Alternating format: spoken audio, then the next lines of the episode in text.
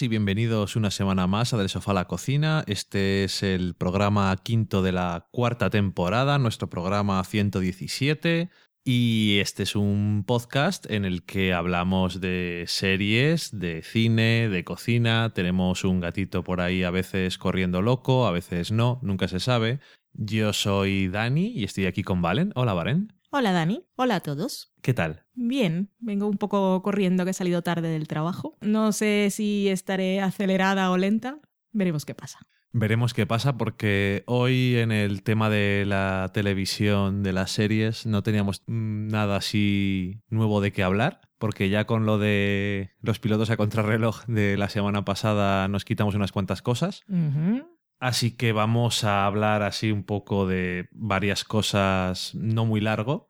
Vamos a hablar de Makers Women Who Make America, una serie documental de PBS, de la PBS, que está emitiéndose ahora su segunda temporada. Vamos a también a hablar un poco de cómo van algunas series que estamos viendo, ya veremos cuáles. Después en la cata de pelis hablaremos de dos películas, de Coherence y de Only Lovers Left Alive. Y después nos iremos a la cocina donde Valen nos dirá la receta del arroz con fideos, esa paradoja de la cocina Paradoja. que tan popular es en Colombia y después nos iremos a la sobremesa donde veremos qué nos habéis contado durante esta semana y sin más dilación, pues nos vamos. Sin más dilatación. Ya, esto me lo voy a apúntatelo, esto es el título. Es cuando esté montando así luego no se me olvida. Sin más dilación nos vamos a la semana en serie.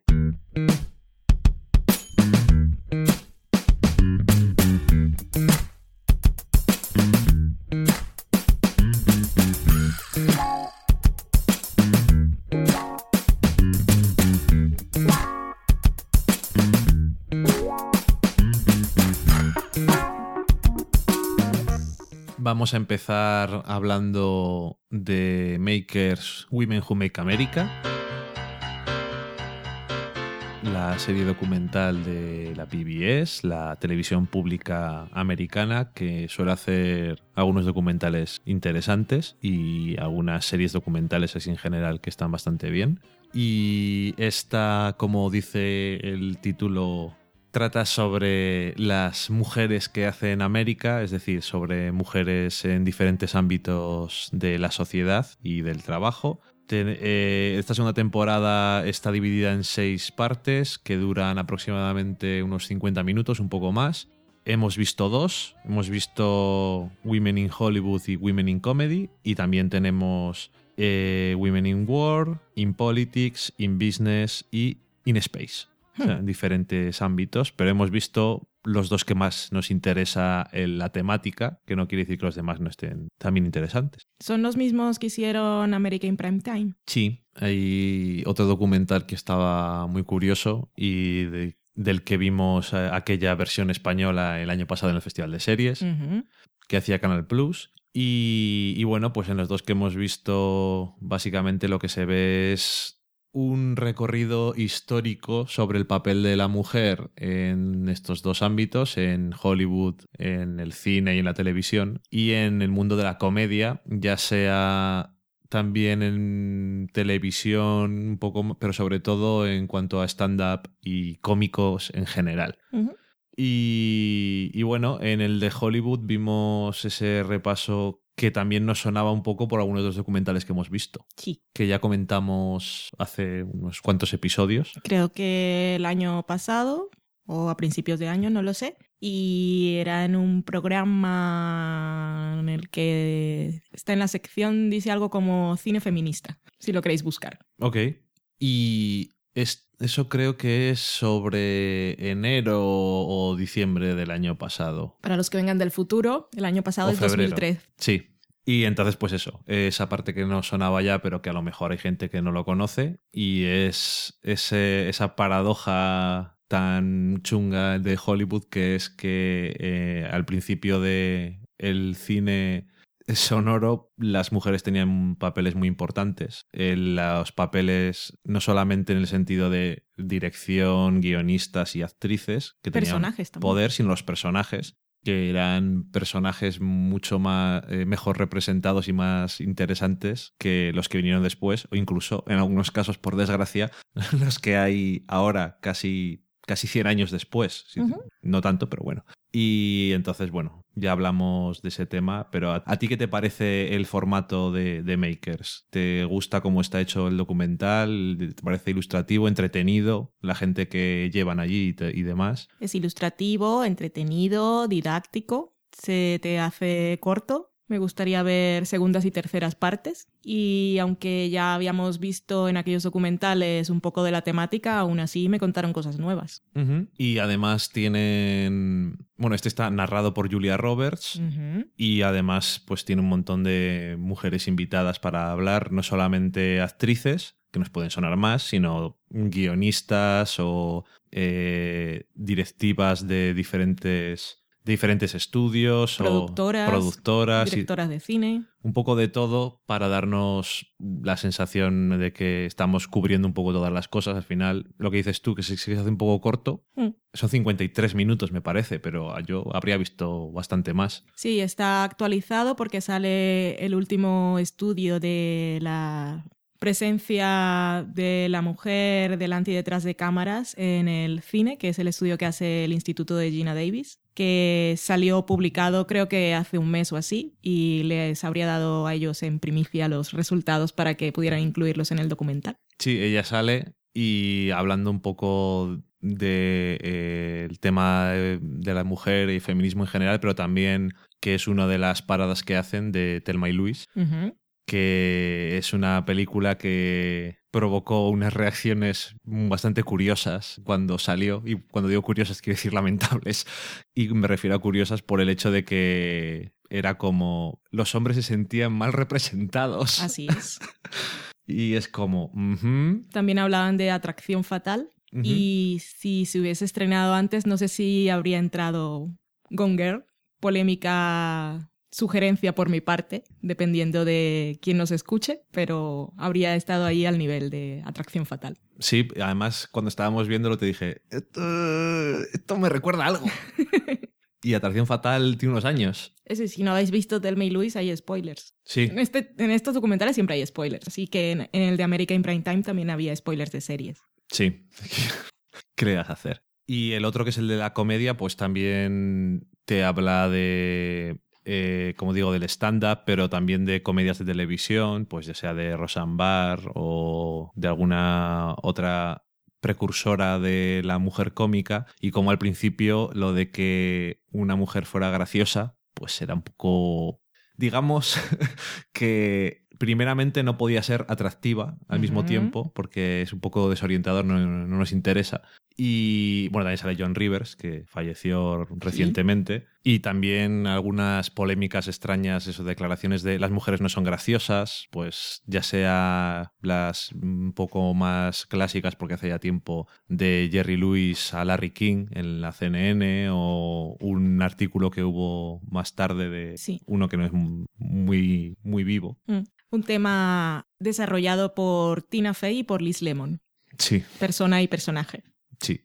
Y, la verdad, bueno, Tina Fey y Amy Fowler son también dos de las que se comentan. Sarah Silverman. Sarah Silverman, porque también es la primera que hace eso que llaman el shock humor, un poco. Y diferentes polémicas en las que se ha metido y, y demás.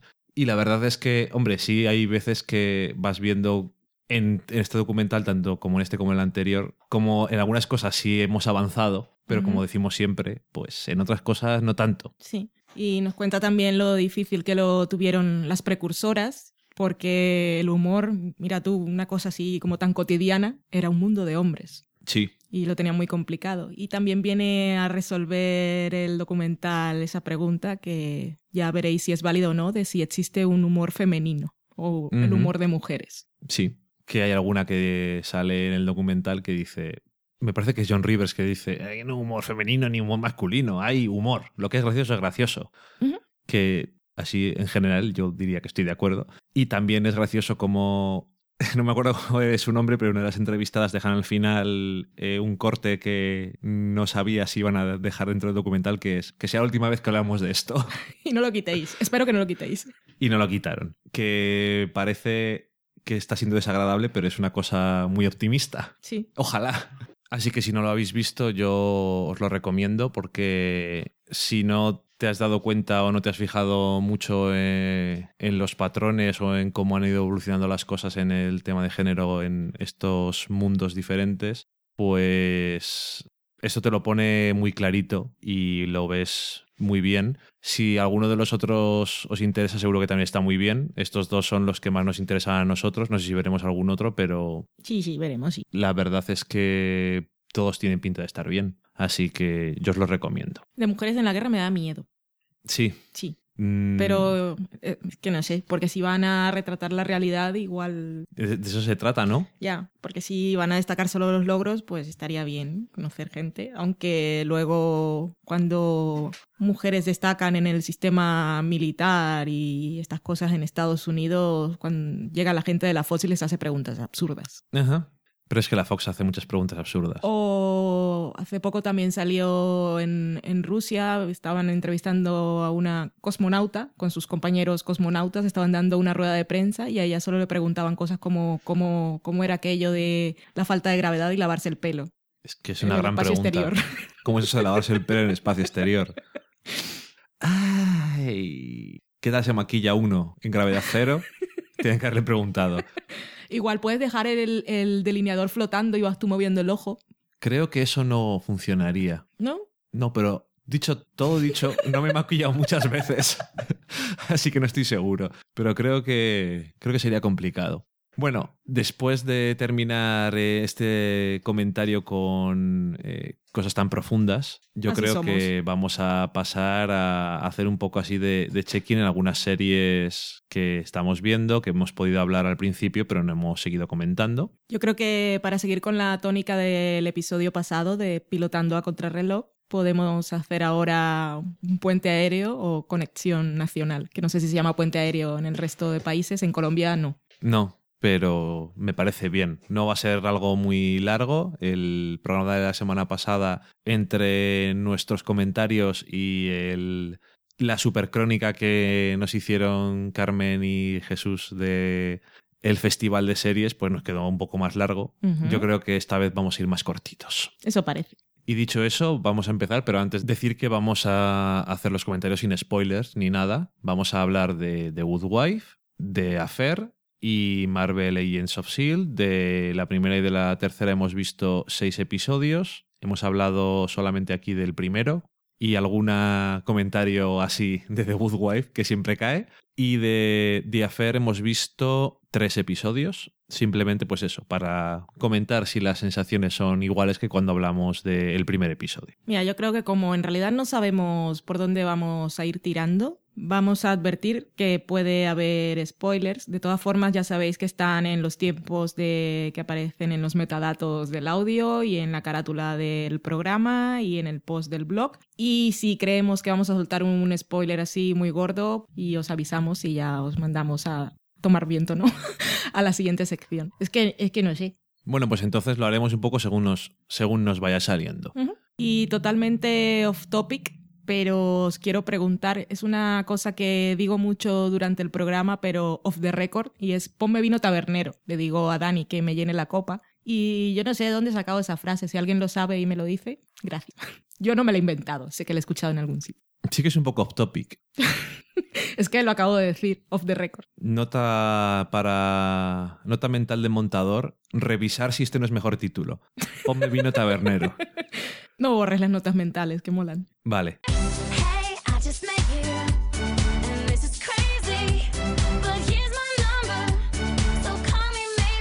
Pues vamos a empezar con The Good Wife, que hemos visto seis episodios de la sexta temporada. Y la verdad es que las sensaciones de el primer episodio y que hemos ido teniendo durante los demás, pues se siguen manteniendo exactamente igual. Para mí está siendo una gran sexta temporada y es bastante alucinante incluso que The Good Wife, da igual las temporadas que pasen, que vaya mejorando. es un poco extraño para una serie de network, pero además que vaya mejorando tanto y al mismo tiempo que vaya mejorando tanto en el sentido de el gusto acumulado para el que ha visto la serie, pero en general. Sí. Y entonces tiene una mezcla de cosas muy buenas a nivel dramático, como también tiene cosas a nivel cómico. Y es que me he acordado, que quería hacer esto del check-in, porque me he acordado del último episodio que vimos, y es que me reí tanto. All Spy y All Baby Spice se titulaba. Y nunca pensé que Call Me Maybe, ese gran temazo de hace un par de años, o no me acuerdo de, cuándo, de hace cuánto es, Alicia nos dijo que hace un par de años. bueno, pues lo que diga Alice es cierto. Mm. Eh, me iba a dar tantos buenos momentos. Sí, y nos dimos cuenta de la importancia de la sincro de una canción conocida o un estilo de canción en una escena. La cambia totalmente. Y me sentí de repente en, en una serie de la CW o en una comedia romántica, pero me transportó hasta el infinito. Pero una comedia romántica que me encantaría ver. O en Ali McBeal. Sí. La verdad es que en los últimos dos episodios están usando a Dacioni de forma bastante buena a nivel cómico, pero Sí. aparte me parece, no sé si es en el último o en el anterior, que la están usando, es el anterior, que la están Sí. usando, o que están explicándonos más cosas de ella y de por qué es tan rara. Sí, simplemente nos parecía rara y graciosa.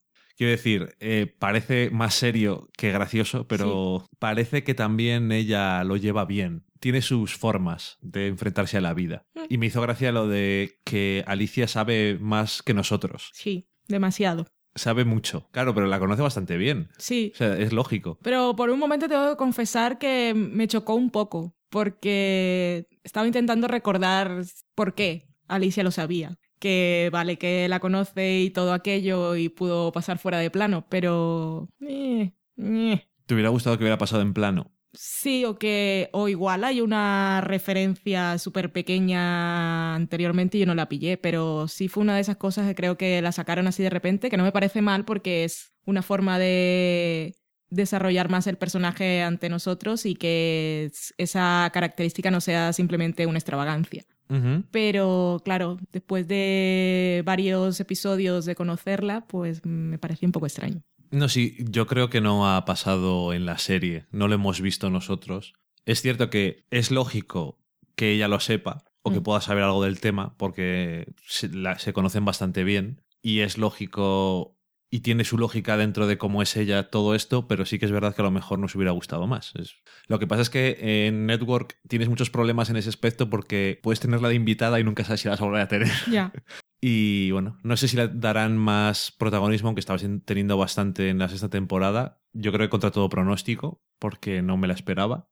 Y a mí me encanta ese personaje. Es adorable. Y, Y es muy lista. Sí. A ver, eh, si lo bueno que tiene es que es como es, pero es muy buena en su trabajo. Y es lo que hay. Y una vez más tenemos esa cosa que hacen también en The Good Wife de enemigos y aliados, cuando toca y nos conviene y si tenemos que estar en contra en, en el juicio, lo hacemos todos lo mejor que sabemos y lo mejor posible, pero si hace falta que nos unamos en contra de un enemigo más grande, también trabajamos sin problemas. Sí, aunque Yo hablo en plural como si estuviera... tú estás en el bufete. Oh my god. ¿Qué sería yo en el buffet? Sería investigadora, supongo. Pero sería más rollo Robin que Kalinda. Kalinda es muy peligrosa, yo para los Tú no eres muy peligros... peligrosa. No, soy muy cobardica. No, pero sí, podría ser un poco como Robin. Tú te pones así a hablar con la gente y seguro que le sacas cosas. Sí, puedo ser embaucadora. Pero no me podría enfrentar a Lemon Bishop. No, yo tampoco entonces. no. Pero bueno, está, está bien saber que eh, sabes y admites ser embaucadora. Yo estaré muy atento. Y yo creo que no mucho. Bueno, solamente comentar que, y ya lo recordaremos, pero decirlo aquí, que es donde toca también, que a mí la trama de este año me gusta porque me parece que hay que hacer cosas nuevas. Hmm. ¿Spoilers? ¿Vamos a comentar algo? No, no. Ok. Yo creo que no haga, fal- no creo que haga falta. Quiero decir simplemente que eh, hay que hacer cosas nuevas. Mm. Para mi gusto, además, es una cosa que están encajando bastante bien y no sé, y te da grandes momentos como finales de episodios que francamente llevan ya un par de ellos que son como finales de serie. Sí, y de... ¿Creéis que nos hemos reinventado una, dos o tres veces? Podemos hacerlo en cada episodio, sin ningún problema, y, lo haremos de forma magistral y os daremos unas escenas de esas de solo miradas, Que no te digo nada y te lo cuento todo. Exactamente. Y hablando de... Pero antes de terminar, situación nueva de Alicia, sí, en general y sin spoilers, a favor, en contra. Yo ya he dicho que a favor. Es lo que acabo de decir. Ah, estabas hablando solo de eso. Bueno, yo estaba hablando más del final, del último episodio. No, no, yo hablaba del tema de Alicia. Digo que lo íbamos a comentar luego por lo que dice nuestro habitual oyente Daniel Roca, que no está muy a favor del tema, que le cansa. Y se aburre. Yo estoy, estoy muy a favor y creo que le está dando aún más, si cabe, complejidad al personaje de Alicia. Sí, porque... Que no, no es Santa Alicia y nunca lo ha sido ni, ni ha querido serlo.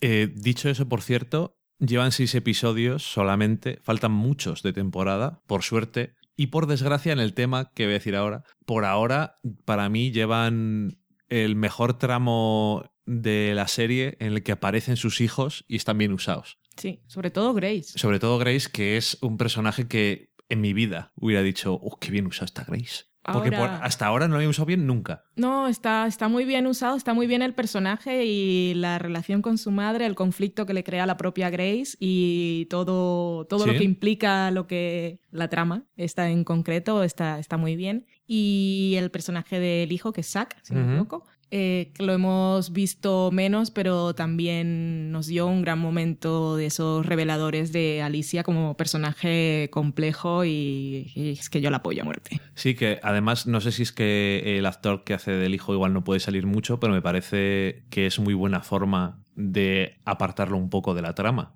De hecho, viene bastante bien hilado.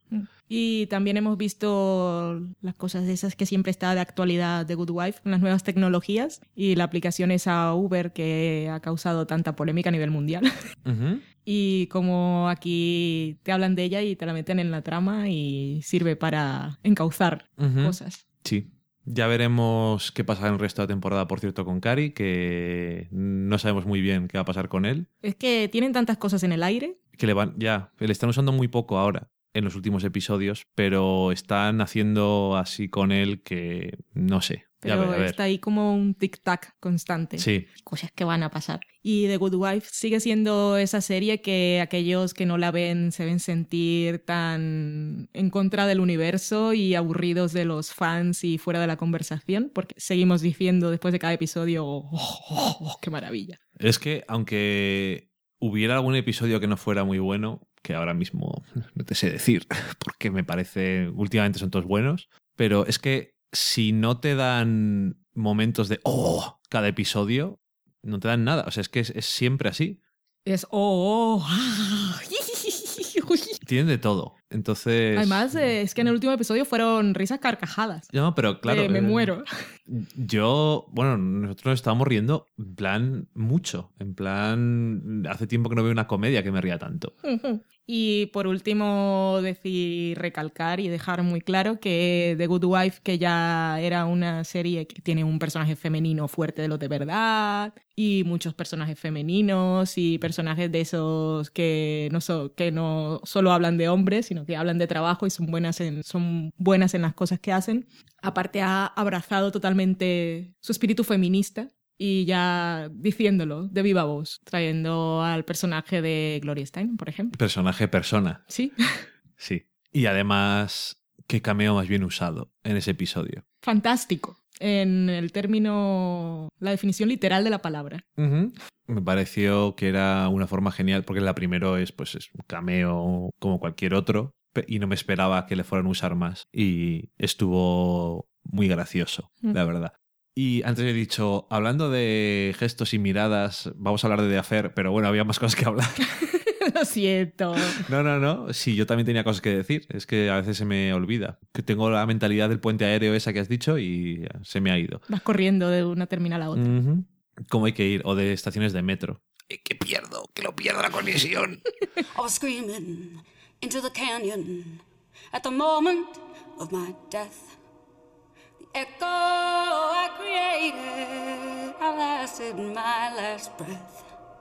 My voice it made an avalanche and buried a man I never knew.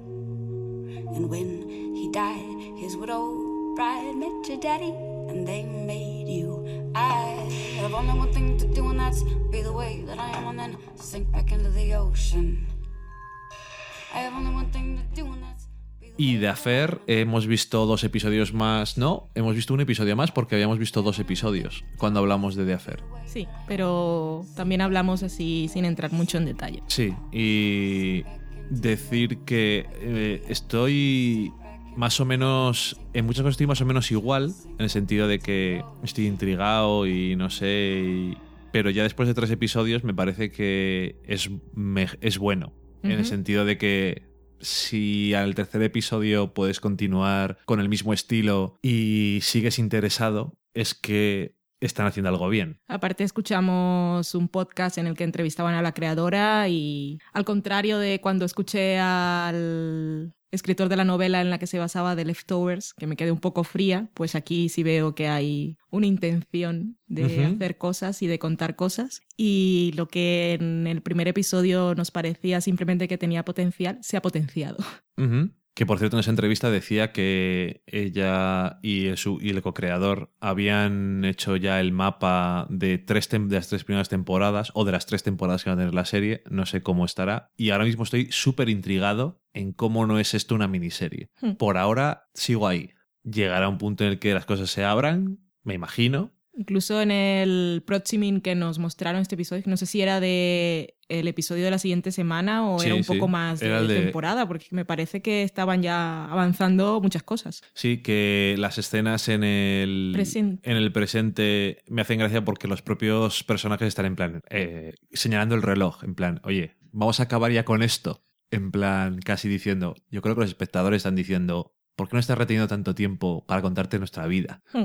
Y el tema de los eh, de los dos puntos de vista me parece que ha ido mejorando según ha avanzado la serie y me parece que además tiene más sentido o lo sientes como más en plan cada uno recuerda ciertas cosas y no solamente la intención de contar cosas que decía yo cuando hablábamos de los primeros episodios sino lo que decías tú de que cada uno recuerda las cosas pues como las recuerda y a veces piensas que ha pasado una cosa antes que la otra y a veces se te olvida que pasó algo y en algunos casos es revelador Ahí me tienen súper intrigada, sobre todo después de este tercer episodio. Porque si en el primero teníamos, por recordar una frase que más o menos decían los dos en su relato de la historia, que alguien decía, ay, me encontraste. Y cuando contaba el otro la historia decía, te encontré. Eso vale, más o menos concuerda, pero en este tercer episodio tenemos una frase que dicen los dos, pero no el uno al otro, que es no Ajá. te despiertes, y eso a mí me hizo catacroker. Sí, eh, estamos con los ojitos guiñados sospechando y no sabemos exactamente... Hay, hay algo aquí raro, hay algo extraño. No sabemos qué es. Entre eso y, y cómo, que comentaste tú la otra vez, cómo habla ella cuando está contando las cosas y... Sigue siendo igual, es muy extraño. Hay algo, hay algo extraño que yo creo que nos estamos dando cuenta todos, pero todavía no sabemos qué es exactamente y me gusta. Igual no es nada, Hmm. pero... Luego, otra, otra de las cosas que se me quedó de este tercer episodio es en, en la primera historia nos muestran que un personaje ve que el otro tiene una tirita tapando una herida, algo muy sutil. Y en la segunda parte de la historia vemos cómo ese personaje se hace la herida. Pero como siempre, según la versión del otro, son tan distintos, en este caso digamos la ropa, es un poco extraño porque en la segunda historia no vemos que se revele esa herida, que no es importante para la- la- lo que le están contando a este señor detective. Pero para nosotros sí. Para nosotros sí y para definir al, al personaje también. Eh, estamos interesados. Y, a- y lo que decía el otro día, que los actores son son muy buenos, son muy naturales, aunque no sean americanos ninguno de los protagonistas, me refiero. En general, todos los actores creo que están bastante bien. La suegra del protagonista me río todas las veces que habla, porque es tan, tan tópico, pero en el sentido, en el mejor sentido posible, para darle... eh, también es lo que está recordando él, o lo que está contando él, no sé, Él siempre se recuerda muy víctima. de todo. Sí, Sí, en por- todos los sentidos. De todas las mujeres, de las circunstancias y de... Sí, básicamente. Ella, eh, si bien no, nunca no se recuerda como... Bueno, se recuerda, lo hemos dicho mal. Él siempre cuenta la historia. Bueno, o se recuerda o cuenta la historia, Mm. o las dos cosas. Es que, claro, no sé. Como no sé cómo, cómo está No este sabemos pastel, si, están, si tienen algo que ocultar o no. Por ahora ya tenemos más pistas de ese crimen que se está investigando. Sí, pero bueno, todavía... Poquitas. todavía no estamos muy, muy seguros. Y ella que decía que ella no se recuerda como víctima nunca, yo creo. O sea, no se recuerda como él la recuerda, pero se recuerda también, por ejemplo, en el piloto o en el primer episodio, según lo quieras ver, que es Showtime, eh, él recuerda las cosas y ella recuerda que es ella la que salva a la hija. O sea, se ve como en un papel más activo en algunas cosas y en la relación entre los dos Que eso para mí es confuso porque desde el punto de vista de ella, tal como lo quiere contar, o porque se sintió atraída por él, que ella tenía esa pérdida en su vida y lo veía a él como esa figura, no figura paterna para ella, sino como padre de familia con sus hijos. Sí, sí. Y, pero eso lo pensé después, porque cuando él entra, y creo que cuando lo está contando, ella hace énfasis en eso de que él está con sus hijos y eso, pero claro, cuando llega el momento de la verdad, él se recuerda como héroe, pero ella lo que cuenta es que no estaba haciendo nada. Ujú. Magnalti Capullo, queremos un hijo tuyo. ¡Socorro! Eh, sí que es verdad. Y no sé, es curioso. Y, porque obviamente piensas que ella puede querer recordar ser la que salva a un niño, pero no sé. es- Estoy, estoy intrigado porque es como eh, cuando vemos series de estas que nos ocultan cosas o no sabemos cuál es la verdad exactamente, y en esta serie mucho más, porque realmente nunca estamos viendo la verdad. Mm. O sea, nada de lo que estamos viendo, excepto lo del presente, quiero decir, las cosas del pasado, nada es cierto. Pero el presente están. Ella parece estar en una situación totalmente diferente a lo que nos están contando del pasado. Ujú. tanto físicamente como laboralmente, incluso parece que se ha ido a vivir a otro sitio y tiene otra situación familiar y él, por lo que nos cuenta, está un poco en la misma situación. Sí, vemos que parece que escribió un libro. Él escribió final- un libro y le está diciendo al detective, pero léete el libro. Este libro y deja de preguntarme. Pero claro, yo no tengo el libro, cuéntame. Cuéntale a él y cuéntame a mí. El señor in- investigador se lo está pasando muy bien. No, no tiene prisa. Él, a diferencia de ellos, no tiene prisa por llegar a ningún sitio. No, eh, está muy tranquilo. Sí.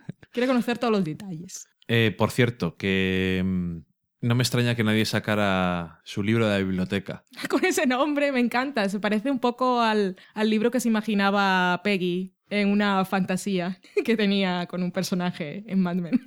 En ese caso era algo. sí, pero en este caso más o menos lo mismo, ¿eh? Sí, es. Una persona en un sitio. Una persona en un sitio era, ¿verdad? Sí. alguien en un sitio. Es como, "Mhm, me interesa leer esta novela.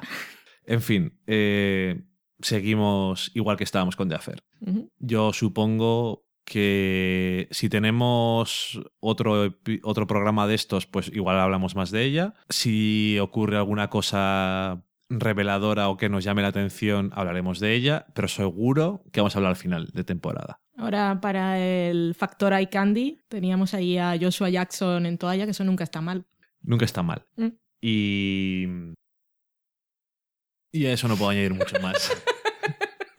Me ha gustado tu silencio. Sí, ha sido. eh, quería añadir algo, pero no. No realmente es el único eye candy que hay. Bueno, no. Bueno, y Ruth Wilson también, según la ve él, desde luego. ¿Y, y el señor McNulty? Bueno, sí, sobre Yo no, todo. yo no soy súper fan. A Lana le gusta mucho su marido, dice. Porque no me gusta su pelo. Sí, yo tengo mis problemas con los pelos. El pelo él tiene ese pelito rizado que a mí no me va mucho, pero, pero tiene mucha presencia. Sí, y. Bueno, y ya lo dijimos el otro día, pero. A mí, a mí es un actor que me gusta mucho y. ¿Cómo se llama? Dominic West. Eso, eso.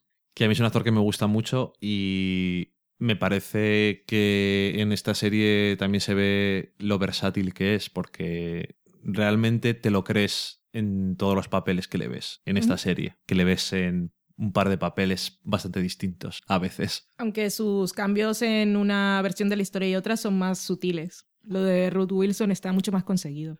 Mm, ¿En qué eh, estás diciendo que los cambios sutiles eh, tienen menos trabajo? ¿O que está más conseguido a nivel de que lo ves enseguida, la diferencia? Sí, y no me refiero solo a cuestión de vestuario, sino de actitud. No, no, me es que el a- personaje de él es bastante parecido en ambas versiones. Sí, pero en la versión de ella, incluso la cara siempre está más alegre. Sí, parece mejor siempre- persona en su versión. Sí. Y en. Sí, es que sobre todo es eso. Es. Bueno, en fin. Nos está gustando. Así que si todavía no la estáis viendo, pues podéis verla sin ningún problema. Le, ponemos nuestro sello de recomendación. ¿Cómo la llamarán en España? ¿El romance clandestino? La es- aventura. Ahora que cada vez que entro en el- la Play Store hay una sección de libros de esos títulos. Eh, la mujer y su jefe, eh, el jeque y no sé qué. Es que romance clandestino podía entrar ahí muy bien. Ay, antes de acabar, cuéntanos de esas cositas de producción que nos enteramos escuchando los programas. Eh, lo referente al casting, a quienes tenían pillados desde el principio y a quien dejaron para el final. Sí, eh, a Dominic West, según dice Sarah Trim, si no me acuerdo mal de su nombre, eh, era la primera elección. Mm, casi se puede decir que lo había escrito para él. Era como, yo quiero a este señor. Eso, en todos los niveles de interpretación. Puede ser. Y después también eh, a Joshua Jackson también le tenía bastante, bastante claro porque era, es un personaje que, según ella misma dice, no se sabe mucho de él y necesitaba a alguien que fuera versátil. Y yo creo que sí que ha demostrado versatilidad. O sea, tiene... En todos los personajes que le he visto a él, tiene algo que es un poco hilo conductor de... Pero también es lo normal. Si le tienes un personaje y eh, pones a alguien en él, es porque crees que emana ciertas cosas. O porque crees que, puede hacer ciertas cosas. En este, en este caso también, pero no. Y en la última actriz que consiguieron fue a Ruth Wilson, que no sabían, no sabían a quién coger, tenían que coger a alguien que pareciera una mujer que tenía que ser sexy, que es lo de, de- lo de Dominic West, era, tiene que ser ciertas cosas, pero también tiene que ser alguien que te creas que alguien quiere tener una aventura con él. Y lo de Ruth Wilson, lo mismo, pues tenía que ser una mujer sexy, pero también tenía que ser una mujer que pareciera inteligente, sin que hiciera nada, pero que lo pareciera. Y según dice ella, ya la consiguieron, dice que justo antes de que fuera demasiado famosa para querer hacer una serie. De, esos, es de esos actores, en este caso actriz, que parece que tiene mucha vida interior. Sí, y al final es lo que estás buscando y eso no es, no es tan fácil porque no te creas que se puede fingir Hmm. Tan fácilmente. Uy, gran momento del último episodio que vimos, que fue el tercero, en el que el personaje de Joshua Jackson empieza diciendo que es un chico de pueblo, que no tiene mucho don de palabra, Sí, y te suelta un parlamento. Ya sabéis que a mí no me gusta hablar en público. Yo estaba por levantarme y aplaudir. Ya sabéis que a mí no me gusta hablar en público. Es como, ¿te recuerda eso que salen en, en películas de abogados o en series? Yo solo soy un humilde abogado de pueblo, pero yo creo... Ay. Eh, bueno, en fin, que se nos está yendo ya. Eso me da la señal de que podemos pasar a la siguiente serie, que es Marvel Agents of Shield, que hablamos después de ver el primer episodio. Hemos visto seis. ¿Y qué te está pareciendo a ti? Ay, yo estoy encantada. Ya me gustaba la primera temporada, aún en sus momentos bajos, para, bueno, aquellos de que estaba construyendo universo y personajes, que hay mucha gente que no tiene suficiente paciencia, sobre todo si no son fans de la familia Whedon. Ujú, Dicen, va a ser lo mismo de siempre, eso son chorradas y tonterías, yo no voy a aguantar a esta gente. Pero una que es fan y sabe lo que hay, pues y además disfruta, que no es que diga "Joder, voy a estar aquí hasta el final porque tengo confianza en lo que haces, no, disfrutas del proceso y después sientes así más gratificación, pero es que esta segunda temporada ha empezado revolucionada, todo muy bien, todos los personajes en nuevas situaciones, con nuevos retos y... Y nuevos personajes. sí. Y bueno, sobre todo la última, el último episodio que hemos visto, que es el... Seis y seis. Bueno, que soy muy fan de las mujeres que dan patadas voladoras y ya tenemos más en el equipo de Shield. Y también tenemos mucho humor, como siempre. Y muy bien. Estoy muy intrigada con el personaje de Sky también, que a mí siempre me ha caído bien, aunque en la primera temporada pues no sabías muy bien Sí, era un poco ¿Cuál eso era que su dicen papel? los americanos blank slate, casi. Sí. Pero que la chica es mona, pero aparte de esos actores que dicen que contratan contrata el equipo Whedon que no se sabe quiénes son y no son grandes cosas, pero que luego, como fue Sarah Michelle Gellar con Buffy, Ujú. que igual depende en qué contexto lo pongas o dirigida por quién, no te da lo que debería. Pero aquí yo la veo, no sé, me, me lleva muy bien todos los, todas las situaciones y los estados de ánimos en los que tiene que estar. Y Ward, pues que yo no sabía qué iban a hacer con él después del final de la primera temporada, pues sigue estando bien. Y la dinámica con todos los personajes me encanta. A Fitz lo quiero abrazar, Es verdad. por el chico. Me es muy complejo todo, porque. Y me gusta mucho el personaje que no sé cómo se llama, el uno de los nuevos. señor eh, calvo negro que mide Sí. dos metros y Sí. está amazado como un animal. Me encanta ese personaje. Está muy bien y la relación que tiene con él y cómo lo entiende y la conversación que tiene con Simmons en el último episodio, que le dice, yo lo he conocido así.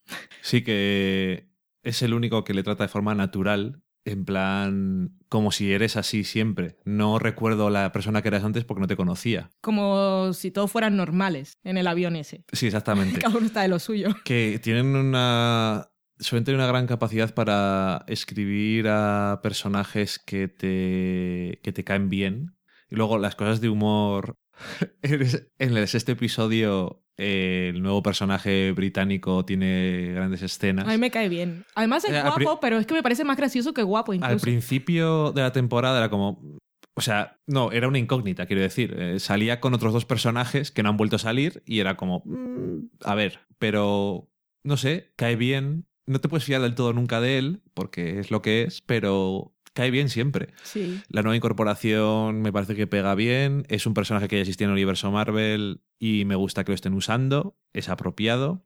Y el último episodio me gusta muchísimo una cosa concreta, que es eso de que, que no lo hacen tan- ni lo hacen en ni se hace mucho en general a veces y tampoco se hace bien cuando se intenta, que es cuando dos personajes dicen cosas distintas y no sabes a quién creerte.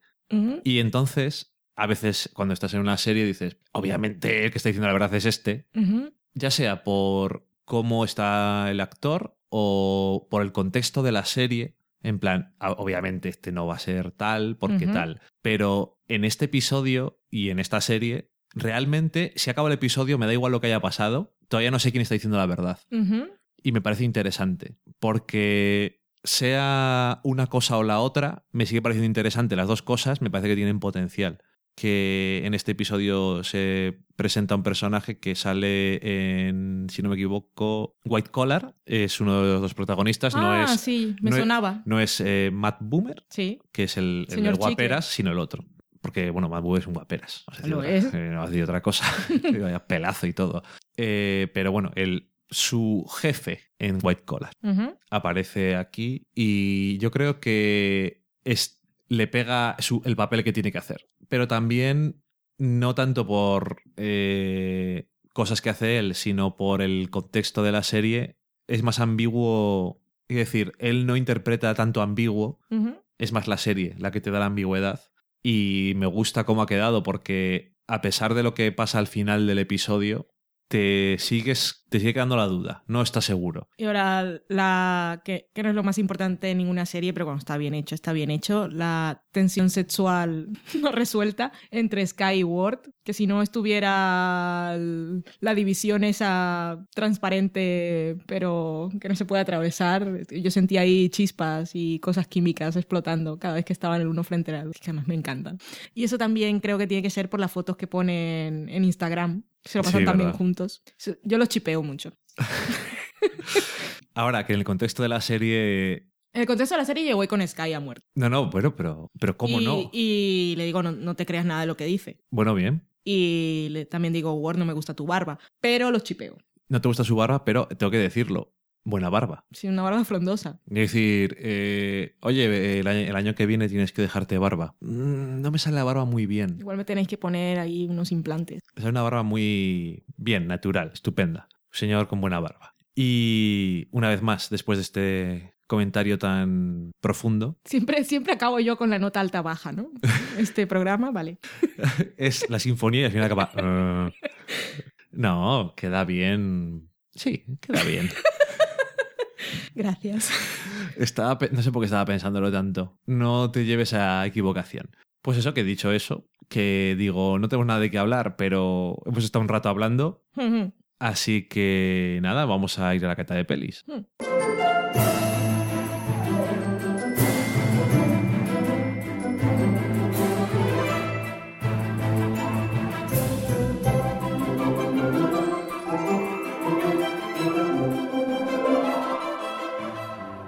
Ya estamos en la cata de pelis, donde vamos a hablar de un par de películas, como siempre, sin spoilers. Eh, son dos películas que hemos visto hace bastante tiempo. Eso por si acaso se nos pasa algo que no creo, pero por si acaso se nos deja algo importante en el tintero, es que lo vimos hace algunos meses. Pero están un poco más de actualidad ahora que cuando las vimos. Sobre todo en la España. primera.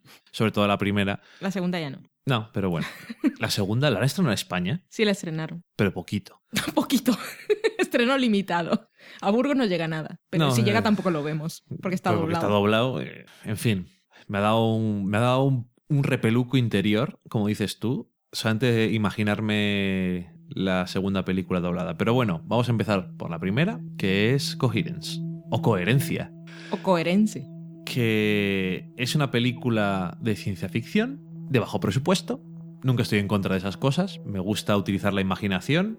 En este caso, eh, la dirección y el guion están a cargo de James Ward Birkitt, que esta es su primera película. Como director y como guionista ha hecho también cortos, ha trabajado en el videojuego de Rango, me ha parecido ver en IMDB, surrealista, pero bueno. ¿Qué es rango? Eh, Rango es la película esa de animación eh, del oeste, un camaleón Johnny Depp. Bueno, lo único que sé es que Timothy Olyphant le daba voz a un personaje. Le pega bastante después de Deadpool, dijeron, vamos a buscar a... Pero no, no la vi. Y la historia, aparte del director guionista, también la hace Alex Manoogian, no creo que se diga así, que es uno de los actores de la película. Aparte, vamos a ver algunas caras conocidas, como por ejemplo a Nicholas Brendon, que la mayoría de la gente, si no todo el mundo, conoce de Buffy. Y algunos otros que probablemente os suenen en plan, de, "Eh, este me suena de algo, voy a buscar el IMDB a ver quién es. Y buscadlo porque ahora no nos acordamos. Ya, me- No importa demasiado. Eh, ¿De qué va la película? La película trata de unos amigos que se reúnen para una dinner party de estas americanas. En plan, vamos a quedar para cenar en casa. Pues venga, vamos allí todos. Y pues van allí. Y de repente, pues empiezan a pasar cosas extrañas. Porque dice uno, pues me ha dicho mi hermano que está pasando un cometa. Y cuenta la leyenda que hace no sé Cuenta la años- leyenda y también me ha dicho que no salga de casa. Sospechar, ¿cómo que no salga de casa? ¿Qué está pasando? Ay, no me funciona el móvil. Uy, ¿qué puede pasar? Y pasan cosas. Que si no funciona el móvil, donde está, no hay wifi, no hay internet. ¿Qué está ocurriendo? ¿Qué está pasando? ¿Por qué no tengo wifi? O wifi. Wifi. Eh, en fin, que eso es una premisa bastante normal. Tiene que acabar en tragedia, porque si estás en una cena y no puedes poner las fotos en Instagram, es que no puedes comer. Ya es que no. En fin, aparte de. Me estoy quitando el sombrero y me lo pongo así en el pecho arrugado por la dinner party sin Instagram. Descanse en paz. Pero bueno, pues eso es un. Es una película de, de ciencia ficción que utiliza un concepto de estos de eh, física teórica de forma curiosa y además creo que de forma bastante efectiva. Al principio es como un par de películas casi distintas. Es ciencia ficción, pero es muy película de terror en algunos momentos. Un poco... ¿Qué está pasando? ¿Quién viene? ¿Quién está ahí? Y cosas de esas. Y luego a partir de, de otro momento es casi otro género distinto. Creo que está muy bien aprovechado todo. No lo extienden más de lo que hace falta. Los personajes están muy bien definidos con poco. Enseguida sabes qué clase de personaje es, cómo se enfrentan a las cosas, ¿Qué relaciones hay qué entre relaciones ellos? hay entre ellos, qué relaciones hay en el pasado. Un poco lo ves todo muy bien y por eso eh, me parece que el guion está, está muy bien. Y luego, eh, cómo se ve la película, cómo se traslada el guion a la pantalla, me parece que mm, queda natural. Los actores están en plan, sí, pues somos amigos. Más o menos sí que, sí que te crees las dinámicas que tienen.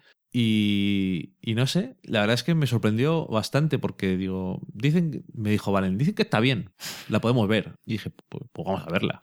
No, es que desde que escuché hablar de ella y teniendo en cuenta que cualquier persona que habla sobre esta película dice, no te puedo contar de qué va, pero con lo poco que escuchaba y leía tenía muchas ganas de verla y no había manera de que saliera por los círculos no oficiales. Y en cuanto salió la vimos. Ajá. ¿Te Estaba gustó? la gente odiosa que la vio en Sitges. Sí, me gustó, me gustó mucho. Eh, así de cositas de producción, que sepáis que no solo es barata, sino que se rodó durante cinco noches. Ok. Y aunque lo que era la historia o los giros estaban muy marcados, casi todos los diálogos son improvisados. ¿Ah, sí? Sí. Bueno, pues eso viene a apoyar un poco lo que he dicho de que parecía todo bastante natural. Así que en parte lo es. Sí, pero la improvisación no siempre puede salir bien, mucho menos si tienes tiempo contado de producción. No puedes confiarte como director y productora a la gente que además no es gente conocida y a soltar ahí, "Eh, vamos a improvisar a ver qué sale. No, es la- complicado. Algunos... o sea, Porque hay- es que lo, lo natural, cuando es improvisado y está mal improvisado, puede parecer muy forzado. Sí, pero eh, lo bueno que tiene la película es que tiene varios actores que ya tienen un cierto bagaje, en plan, no son famosos, pero sabes que han trabajado mucho, sabes que tienen Sí. un cierto, Y un cierto oficio. Y también es relevante en este caso que aunque hayan hecho cosas y tengan oficio, igual no son conocidos porque no han hecho cosas que conozcamos, creo que incluso el que sean desconocidos para nosotros y que no podamos identificarlos con algunos personajes es positivo para la película, porque nos creemos lo que estén representando en el momento. La película sí me gustó, el final he visto que es muy polémico y hay gente que hace un poco de broma con el nombre. Cojines mis cojines. Pero ah, sí, a, a mí me gustó, me gustó mucho y es que tienes esa sensación de que de tensión y de mal rollo y de que algo no va mal y no sabes el qué y te lo van soltando todo muy poco a poco y las piezas del rompecabezas las tienes todas sobre la mesa, llega un Ajá. momento y no sabes dónde encajarlas y las vas encajando poquito a poco y no sé, mantiene, mantiene muy bien esa tensión, ese suspense y como historias esas de ciencia ficción sin efectos especiales y parafernalias me gusta porque además también te habla de, sea, de esas de- decisiones que tomamos y quiénes somos y quiénes queremos ser, que también te hace pensar un, un poquito más allá. Nunca había visto en una obra de ficción que tuviese más relevancia los palitos esos que se parten y tienen luces como de neón, que siempre salen en las fiestas de pastilleros de las series adolescentes. Así que eso está bien. Y eh, no sé, me sorprendió y me gustó, me mantuvo enganchada todo el rato y es de esas películas que quieres volver a ver. Y sin decir los títulos para no spoilear de qué va, sí puedo decir que es como un episodio de La Dimensión Desconocida y una película de Buñuel, un poco del espíritu de una película de Lars von Trier y Primer de Shane Carruth, que eso puedo decirlo, porque, Porque me da la gana. porque quiero. Bueno, primer no, primer. Sí, primer. Según, tercer, eso es catalán, sin la R final. Ok. Eh, ahora que viene Halloween, parecerá que no, pero podría hasta valer. No es una película muy tradicional de Halloween, que digamos, pero así la ves con las luces apagadas y te deja un cierto regomello ahí. Sí, es que es ese miedo que no es por el susto. No es el típico susto efectista, sino que aquí es miedo existencial. Sí, ok, me vale. Por cierto que, que a mí el final, aparte de que me dejó así un poco en el aire, pero yo no le veo ningún problema ni con coherencia ni, ni en general. No sé, a mí no me pareció mal. Es que creo que a la gente le molestó que de repente un personaje tomase protagonismo, pero si echas la vista un poco atrás, te han ido dando pautas de que es un personaje importante. Cierto. Bueno, os la recomendamos y no es una película que tampoco ha visto todo el mundo, o sea que si podéis eh, echarle un vistazo, yo creo que os gustará, no es larga además y yo creo que es de esas películas que dices eso tan absurdo de dura lo que tiene que durar, pero es así. Y tiene como muchos géneros dentro de sí misma y está muy bien muy, muy curiosa y a mí siempre me gustan estas películas que te demuestran que el presupuesto no lo es todo. No, generalmente no.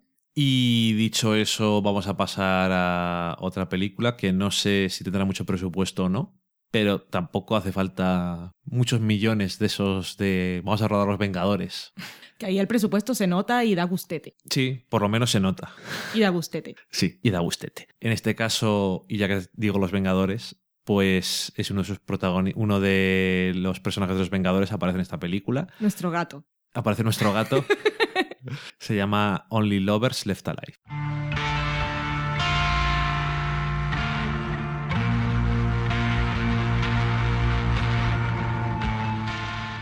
Hemos vuelto a decir off the record lo de. Bueno, bueno, no, lo ha dicho Dani, pero en mi honor. Ponme vino tabernero. Y solo quería dejar aquí constancia, y más que nada porque yo, con- conforme avanza el programa, ya mis ideas mm, salen de mi boca mucho antes de que las procese. Te dispersas un poco también. Sí, mucho bastante. Y eso es porque somos unos borrachos. Ujú. Siempre maridamos nuestro podcast con una botella de vino. Como Alicia Florrick. Seguimos la sabiduría de la gente que sabe.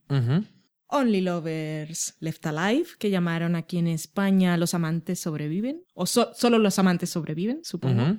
Película de Jim Jarmusch. Yo soy muy fan. He visto todas sus pelis. Yo solamente con esta he visto tres. ¿Cuáles? He visto Strangers in Paradise, Sí, que me la pusiste tú. que soy muy fans. Y luego he visto esta película y he visto Ghost Dog. Ah, ok. Tres películas que no parecen mucho tener que ver entre sí. Y yo sé, soy consciente de que hay más películas de Jim Jarmusch y más películas que son Hola, soy Jim Jarmusch. Sí, sí, siempre queda eso claro. Hola, ¿qué tal? He llegado. Sí, pero que conste que siempre me llamó la atención cuando supe que era él. Amigos Doc me gustó mucho. no sé. Y, y luego cuando supe que era este, digo, ok, Yo es curioso. quizá la que menos recuerdo. Ya, es que, claro, yo he visto tres. Entonces. Es que en Strangers and Paradise la he visto muchas veces. ujú. Y aún así, cuando salió la actriz en Louis, no la reconocí inmediatamente. Aún y así. me flagelo cada noche, mentira, pero. Es que era en blanco y negro, entonces no podías. Fatal. Pues esta película es de 2013, el año pasado, y tal como dijo Dani, está protagonizada por Tom Hiddleston y también por la fantástica y fantabulosa y siempre versátil y lleno Oh, la sí. pantalla con lo que me pongan a hacer, que es Tilda Swinton. Soy tan fan de esta mujer. La hemos visto hace poco en Snowpiercer, que la comentamos aquí, y que tenía de protagonista otro de los Vengadores. Sí, se lleva bien con esta gente. Sí. Y también la pudimos ver en The Hunger Games, en We Have to Talk About Kevin. Es una película un poco distinta que estas, pero eh, creo que así en general en todas demuestra su versatilidad, aunque el personaje de Snowpiercer se pueda parecer más a lo que hace en Hunger Games. Pero bueno, Un poco estrafalario. en general yo creo que demuestra ser versátil. También reconoceremos por ahí al señor John Hart y a Mia Wasikowska. Y sale otra gente, pero estos son, bueno, sobre todo Tilda y Tom son protagonistas y los otros dos que he mencionado van ahí por debajo y luego está otra gente por ahí. Eh, mis amigos Tilda y Tom. Tilda y Tom. A Tilda es que me encantaría salir de fiesta una noche con esta mujer, no sé por qué. Me parece estupendo. Es que creo que sería una fiesta muy sofisticada. A mí también con Tom Hiddleston pues, sería muy sofisticado. Bueno, Creo que es el, el tema británico. Ay, sí, podríamos salir con los dos y con gafas de sol por la noche. En fin, pues esta película va de vampiros, Ajá. pero no son los vampiros a los que estamos acostumbrados, sino que va ahí Y al... cuando, y cuando estamos acostumbrados, ¿qué quiere decir? Pues... Twilight. No, a cualquier manifestación sexy, violenta, de necesidad irrefrenable por cosas de un instinto que no puedes Ujú. controlar y ese tipo de conflictos. En este caso, Jim Jarmusch se va ahí a la raíz del dilema existencial de los vampiros y es que han vivido un mogollón de años Me aburro. Y lo han visto todo y han tenido tiempo de aprenderlo todo. Y si, si nos, me pasa a mí que estoy un día en Twitter y veo que está el tema del día, es que están hablando de X tema, de lo que salió, están hablando de que hoy hace frío y cuando miro el móvil otra vez por la noche la gente sigue hablando de esto y ya me parece viejo. Y esto están hablando de esto, ya lo he visto esta mañana. Imagínate los vampiros que han Imagínate- vivido siglos Imagínate que has podido ver los patrones de la historia. todo y los ciclos y que todo vuelve y eso, que gente culta además, tienen tiempo para vivir. Sí, pero es una cosa que no siempre lo reflejan los vampiros. No, por eso, entonces aquí se va al centro de todo y, y eso, el dilema existencial de los vampiros, eh, me pareció súper interesante. Es una serie que también tiene referencias muy cultas porque nuestros personajes son muy sofisticados, pero es ese tipo de vampiros Y que han aprendido cosas a través del tiempo. Y se han rodeado Sí. de ciertas personas, por lo tanto hay ciertas referencias literarias y, y musicales Sí. eh, bastante... A ti que te gusta, bueno, que conoces más, sabes apreciar más ciertas cosas de la música, pues disfrutas más. A mí todo me queda un poco más así, Pero bueno, que... pero está bien. Pero además de ese dilema existencial de la inmortalidad del vampiro y el tedio y la monotonía, pues sobre todo eso nos está hablando de una pareja que son Tom y Tilda, mis amigos, que tienen Adam los maravillosos y- nombres de Adán y Eva. Y como, como pareja y como relación de pareja y como presentación de personajes es una de las historias que a mí me ha llegado más al alma y al corazón. Son gente que se quiere desde el principio y hasta el final, pero es que la inmortalidad tiene sus cosas. Sí, pero a mí me gusta mucho cómo no cae en, cierta, en ciertos tópicos de las posi- posibles tópicos de las relaciones o no tropieza en ciertas piedras que puede haber en el camino cuando estás hablando de la relación entre dos personas. No, y aparte que son tan diferentes el uno del otro. Pero me gusta cuál es la evolución de ser una pareja durante mucho tiempo. Es conocerse, entenderse, darse espacio y amarse por sobre todas las cosas. Sí, y y- ese amor que se tienen les permite darse espacio, entenderse y aceptarse. Y estar siempre ahí para cuando el otro lo necesite. Y saber lo que tiene que ofrecerle al otro cuando está en un momento bajo. Sí. También como crítica social está muy bien, porque aparte están, eh, está, se desarrolla la acción en Detroit, una ciudad americana que está así, casi un poco fantasma, que justo nosotros habíamos visto antes de ver la película un programa de estos de Anthony Bourdain, en el que nos contaba la realidad de la ciudad y yo creo que eso incluso me hizo entender mucho más lo que nos estaba contando. Esas son de las casualidades esas que nos pasan a veces que son buenas casualidades porque el haber podido ver la realidad de Detroit y los gr- grandes problemas que tiene la ciudad por después de la crisis, que sobre todo vienen derivados del cierre de un montón de empresas de coches y demás, que han hecho que la ciudad esté, bueno, que tenga un montón de lugares abandonados y un montón de gente sin trabajo, pues verlo desde una perspectiva documental hace que viendo esto tengas como ese fondo que no está de más para volverlo a apreciar, está bien. Y aparte de crítica de eso, es, es un poco en plan, hola, soy Jim Jarmus, tengo mis cosas, soy como soy, a mí me gustan ciertas cosas y ya que estoy, os lo cuento.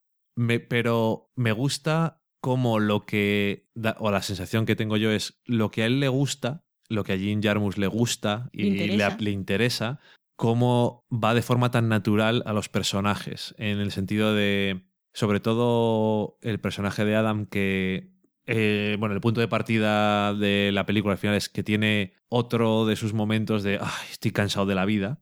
Por lo que nos dice el personaje de ella, es en plan, ya te ha vuelto a pasar esto otra vez. Es que te da de vez en cuando. Sí, eso es lo que pasa. Odio a la humanidad. Siempre Sí. caen en lo mismo. que ya estoy, estoy cansado ya. Y me gusta porque son vampiros y se han quedado, sobre todo se nota en él y en su casa, que decir que me, me enamoré, el diseño de producción Sí, de su bien. casa me parece una cosa tan agradable, no sé por qué. Es todas sus... Una casa llena de cosas. Me da miedo que ese sea mi futuro. Ya sabes que eso me gusta.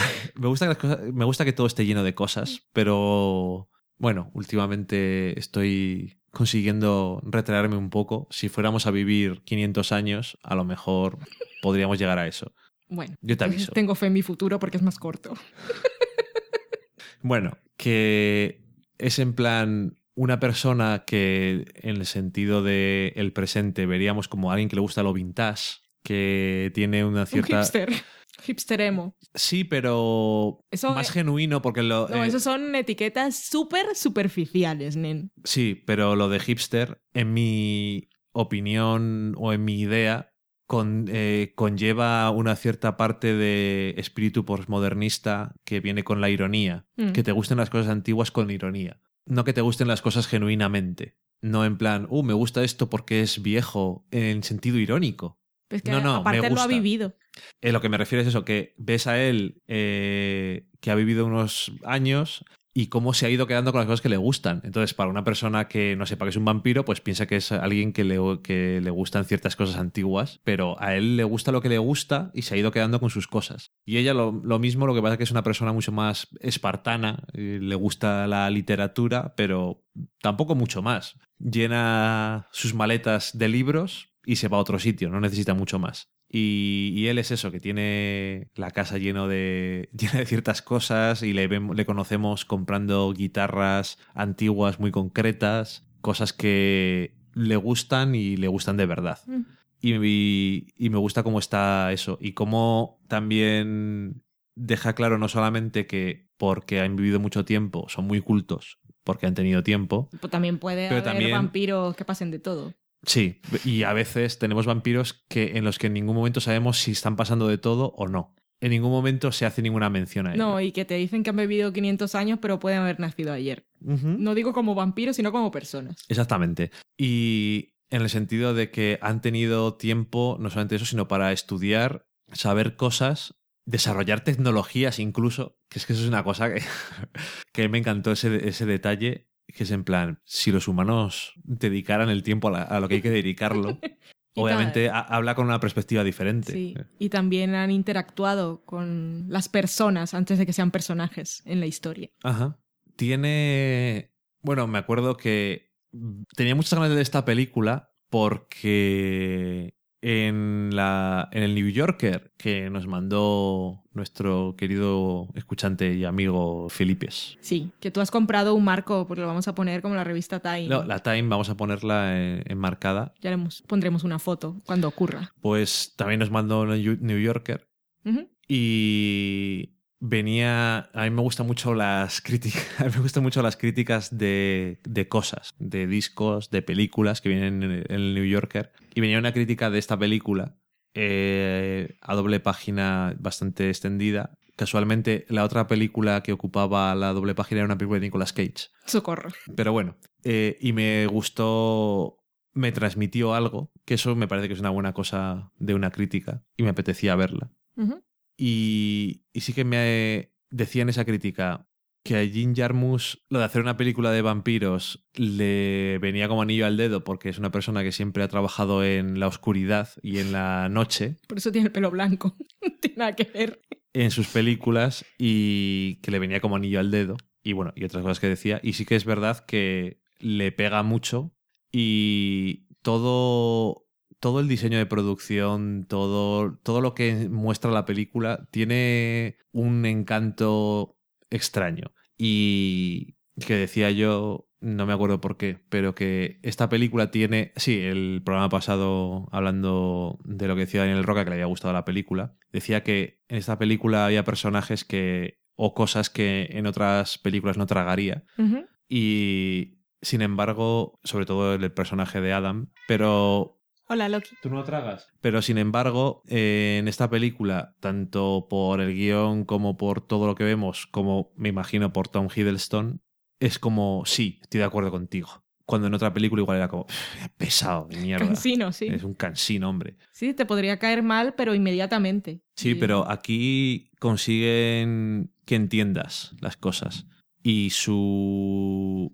Y su cariño por ciertas cosas que tiene y sus ciertos conflictos internos. No sé, está bien transmitido. Es una película muy melancólica, muy sofisticada. Yo estoy enamorada. Sea, yo soy muy fan de Jim Jarmusch, de mi época gafapasta, pero después de ver todas sus pelis, yo creo que igual esta es con la que más he conectado de verdad. Es una Ah, sí. historia de vampiros y habla de la inmortalidad y esas cosas, pero me ha llegado, pero profundamente. Y tú muy acertadamente me regalaste una edición especial en DVD. Ujú. DVD, ahí conociéndome ahí a, a fondo, tocando mi vena sensible, pero me encantó realmente. La edición francesa. Los franceses... Porque la portada molaba más. Así es como hay que elegirlos. Bueno, hay que mirar las cosas técnicas, pero los Eh. franceses no se suelen equivocar y suelen hacer ediciones muy chulas. Y luego la película, además de ser todas esas cosas y de molar tanto, es una película que mola. Igual hay gente que dice... Aparte de molar tanto, aparte de molar tanto, mola. Mola, sí, mola, mola en todo el sentido molón de la palabra. Pero también eso te, te lleva a pensar cosas que nunca te planteas con los vampiros, que son esos seres sobrenaturales y que siempre están en otro tipo de historias, como ese dilema existencial, pero también cosas como tan cotidianas y terrenales para un vampiro, como si tengo que desplazarme de un continente a otro, tengo que viajar en avión, ¿cómo lo hago? Pues aquí Ujú. nos muestran que tienen que asegurarse de que sea de noche y llegar de noche, ese tipo de cosas. Luego en Buffy veíamos, pobre Ángel tenía que viajar en un barco y se iba a quedar ahí seis meses.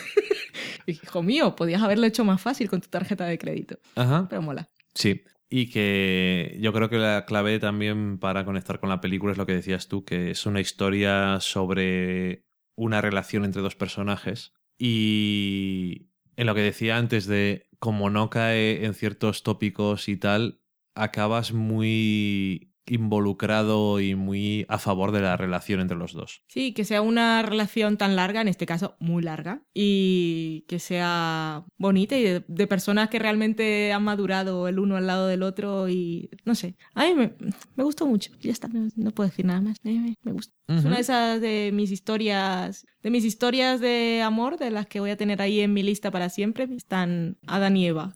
Bueno, pues otra recomendación más. Y dicho eso, pues nos vamos a la cocina.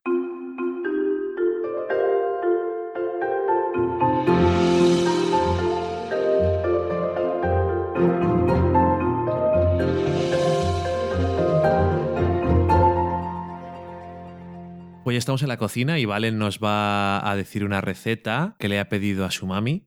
por petición de Daniel Roca, que se mostró intrigado, tal como tú, que te sorprendiste ante tal concepto que has llamado paradójico de arroz con fideos. ¿Qué brujería es esta? Arroz y pasta, ¿por qué? Pues el ¿Qué arroz... necesidad había? Pues mira, alguna, porque lo han inventado, ¿qué necesidad había? No sé, pero está bueno.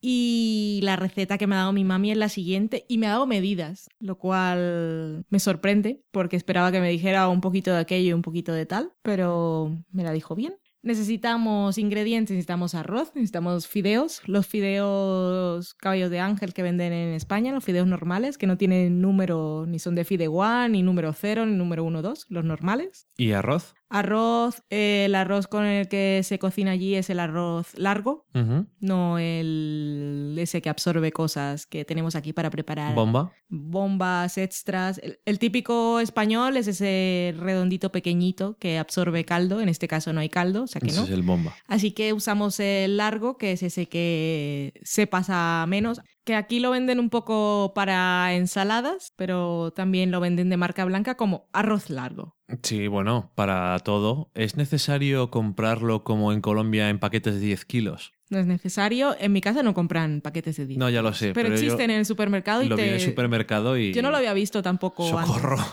Pero comemos mucho arroz allí. No, ya, ya, pero que me hizo gracia porque aquí no, no se vende semejante cosa. Para la gente que no sepa, no es lo que se suele hacer siempre en las casas, pero así como aquí existe el concepto menú, que es más sofisticado y te dan primer plato, Uh, el segundo plato, el postre y pan, vino y café. Allí existe el concepto del corrientazo, el menú corriente, que es lo que se come en casa normalmente. En mi casa, afortunadamente, se ha perdido esa tradición, que es de primero te dan sopa y de segundo te dan seco mojado y seco. Y el seco, pues consiste en un plato, es como lo que sería aquí un combinado, depende dónde, y es un plato que lleva arroz, lleva una proteína, que será carne, pollo o pescado, y luego, pues en lugar de pan, que allí no se suele poner como acompañante en las comidas, pues tienes plátano verde o maduro en alguna de sus Un presentaciones. patacón ahí. Y también un poquito de ensalada, todo ahí combinado en el plato. Pues sí, comemos arroz siempre. En el almuerzo que es allí, la comida que es en España, se suele comer arroz con cosas.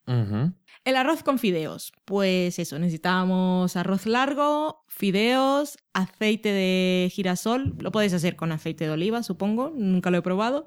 Un diente de ajo, que no lo usaremos todo. ¿Para cuánto arroz y cuántos Y sal. fideos? Estoy diciendo los ingredientes así en general. Ah, ok. Entonces, eh, aquí diciendo de memoria la receta que me dio mi mami, que es la almita, se llama Alma, le decimos almita en casa, con cariño, todos, mis amigos, mis amigas y Dani también, la conocemos como la almita porque es que mi madre es adorable. La conoces y es, es la almita, no puede ser otra cosa. Es verdad. Entonces, ponemos un poco de aceite de girasol y calcularé yo, esto sí es un poco al ojo porque la almita no me lo dijo, mm, medio diente de ajo cortadito. Y esto me dijo ella que tenía que ser a fuego medio bajo. Entonces ponemos... En una cazuela. En una cazuela, sí, en el aire. Pones el fuego en la vitrocerámica y pones aceite. Sí, en una cazuela. Entonces ponemos el aceite con el ajo y enseguida ponemos los fideos, que la medida la calcularemos así. Un tercio de fideos, una taza de arroz y dos tazas de agua. Esto digo una taza de arroz, vosotros calculad cuánto soléis poner de arroz por las personas que tengáis en, en casa. Yo os digo la receta básica. Eso está bien para dos, lo que estás diciendo. Ok, pues os diré la receta para dos. Entonces, aceite de girasol, el medio diente de ajo y ponemos los fideos y les damos allí un poco de vueltecillas con la cuchara. Veréis que los fideos comienzan a tomar un color tostado. Cuando ya tengan ese color tostado, ponemos el arroz, que en Colombia el arroz largo se suele lavar antes de ponerlo en cualquier tipo de cocción. Es que no es una mala práctica para quitarle almidón. Pero también cuando lo hacemos aquí, por ejemplo, cuando haces una paella bien, lo rehogas con las cosas y también suele valer para lo mismo, pero lavarle antes se hace en, en bastantes sitios y aquí no se hace mucho, pero no es mala idea hacerlo nunca. Ok, Yo os lo recomiendo, de hecho. vale. Pues... Queda más suelto. Ok, tenemos allí los fideos un poco doraditos que han cambiado de color y ponemos el arroz, eh, le damos un par de vueltas, inmediatamente ponemos el agua, que a diferencia de aquí, cuando haces el arroz gordito para paellas tienes que tener el líquido caldo caliente, allí se puede poner frío, no pasa nada. Entonces echamos por esa taza de arroz, ponemos las dos tazas de agua y se deja ahí a fuego medio alto y aquí no tenemos tiempo, la primera vez que lo hagáis tenéis que mirar un poco y estar un poco atentos. Entonces, cuando el agua se haya reducido de manera que podáis ver los granos de arroz, bajamos el fuego, fuego bajo, y le ponemos una tapa. Y allí lo dejamos hasta que esté, Eso sí que es de madre. pues hasta que esté. pero sin moverlo ni nada. Pero es que luego, pues no- pero podéis calcular, es más o menos el mismo tiempo de cocción Ujú. de, de el arroz aquí. El otro día hice arroz con coco, que no era lo mismo, pero también era arroz largo. Y eran más o menos 15, 16 minutos el tiempo que sueles cocer Sí, el suele arroz tardar normal. eso, más o menos, sí. Así que es eso. Y allí tenéis un arroz con fideos, que suena un poco extraño, innecesario, suena Sí. quizá, Ujú. Pero Todo tiene un sabor diferente. Por supuesto, hay que poner sal, que no lo he dicho. Por supuesto, sí. Suena muy absurdo. Es lo que hay. Sobre todo para la, la gente de Europa. Hmm. Mi mami dice que a la receta original mucha gente le pone medio cubito de estos Maggi Honor pero ella lo ha cambiado por el ajo que le da otro puntito de sabor diferente y es suficiente. Ujú, Ok. Y eso lo podéis comer con, pues, con la proteína que queráis, con pollo y con pescado y con carne. Y diréis, arroz con carne, un poco aburrido, pero como es arroz con fideos, pues es una cosa nueva, la podéis probar en casa. Muy bien. Luego, además, como es una receta muy lienzo en blanco, pues puedes hacer tus modificaciones, que añadirle el toquecillo que a ti te apetece. Sí, le podéis añadir, pues, me imagino, azafrán. Mi mami hace Por un arroz ejemplo. que no es el con el de fideos, pero se hace mucho también en Colombia ponerle trocitos súper pequeñitos de pimientos o de zanahoria. Ujú. Eh, Podéis probar cosas. Y siempre decís, ¿qué es, es- ¿qué es esta brujería de arroz con fideos? Pues mira, lo escuché en un podcast. ¿Qué es un podcast? Pues eso ya es historia vuestra si lo queréis contar. Una mierda de esas que es como la radio, pero en vez de ponerlo a la hora que es, pues cuando me apetece. Sí. Y lo puedo parar. En vez de decirle. Y me puedo saltar trozos. Carlas Francino, para un momento que voy a hacer la lavadora, tengo que colgar y no te oigo. En fin, pues nada, dicho eso, hemos comido, nos vamos a ir a la sobremesa. No le ocurre nada a su reproductor. No intente ajustar la descarga. Ahora somos nosotros quienes controlamos la transmisión. Controlamos la horizontalidad y la verticalidad. ¿Pero qué haces? No toques el volumen. Ahí yo paso, que lo haga ella. ¿Que por qué necesitas un motivo para escuchar este podcast? Descúbrelo en www.porquepodcast.com.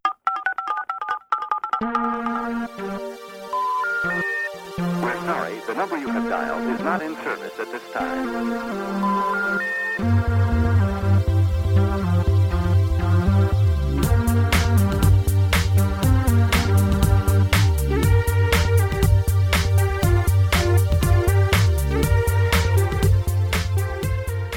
Pues ya estamos en la sobremesa donde vamos a comentar lo que nos habéis dicho durante la semana y esta semana le toca a Valen que puedes empezar por lo que quieras, ¿qué te apetece? Twitter. Estupendo. Empieza entonces. ¿Sí? Vale. ¿Qué está pasando? Socorro. Empezamos con Jero Cuneo, que es argentino, y nos dice que le gustó nuestro comentario sobre Transparent. Dice textualmente, lindo análisis de Transparent, con mucho cuidado y respeto. Los banco. No sé qué quiere decir eso, pero suena algo bueno. Si es algo bueno, por mis recuerdos de montaña rusa, Jero Cuneo, tú que eres argentino, Gracias. Todo lo que sea de Argentina lo aprendí de montaña rusa. pues yo era muy fan y lo dejaba grabando en el VHS. VHS para mí. Para poderlo ver cuando podía. Pues era una teleserie. en fin. Deja de soltar palabras extrañas. Y bancar es algo así, tiene varios significados, pero en este sentido lo entiendo algo así como apoyar lo que dices. Es positivo en cualquier caso y eso, si nos quiere explicar más... Lo malo es que suena a que te está dando dinero. No, no tiene que ver. Pero bueno, sí, igual viene por ahí el tema, que es Ah. una cosa como que te respaldo. Soy tu fiador en, en la opinión que tienes y yo apoyo lo que dices. Es como. Nunca lo había pensado Que pones dinero en. Kickstarter, pero esto es con el sentimiento. Soy un bancador. El sentimiento. Tenemos a Daniel Roca que manifestaba una emoción positiva por haber encontrado por sorpresa un nuevo episodio de nuestro programa y decía que era una buena manera de empezar el domingo. La primera, la, la primera y única emoción positiva. Nos decía también que este año apenas está viendo nada de las cosas nuevas que han salido, pero que le habíamos vendido bien Transparent y The Affair. Que Jane the Virgin, habíamos hablado de ella, pero no se la habíamos vendido nosotros porque ya la tenía en la lista para verla. Ok. No hemos seguido viéndola y tengo ganas. Lo que sí estaba pensando el otro día es que el otro día encontraste un vídeo en Tumblr de Ajá. una escena súper estrambótica de culebrón de los de verdad, con Zoom y con cosas de... ¿Qué haces besando a la lisiada? No, era maldita lisiada. También, las dos cosas. Así que era este de que estás enamorado, maldita lisiada. Pues eso, de, de repente pensé si en los momentos esos de fantasía y surrealistas que tiene la protagonista, lo Lynn McBeal, como cuando ve a un personaje de telenovela en un cartel que le guiña el ojo, me gustaría que eh, esos momentos fueran así con zoom y típicos de realización de telenovelón, que son muy buenos. Me reí mucho con ese vídeo, no tiene nada que ver. Anyway, Jane the Virgin la tenemos que seguir viendo. Filipos nos decía que iba rumbo a Rotterdam, él vive en Holanda. No vive en Rotterdam, obviamente. Supongo que vive en Ámsterdam. Ya nos dirá. Creo que sí. Decía que iba rumbo a una cena muy especial. La, la, la, y que lo estábamos acompañando nosotros. Y decía que era la definición de tarde-noche perfecta. El camino de nosotros y la noche espero que haya sido perfecta de verdad. Con el nananana que he puesto aquí de banda sonora.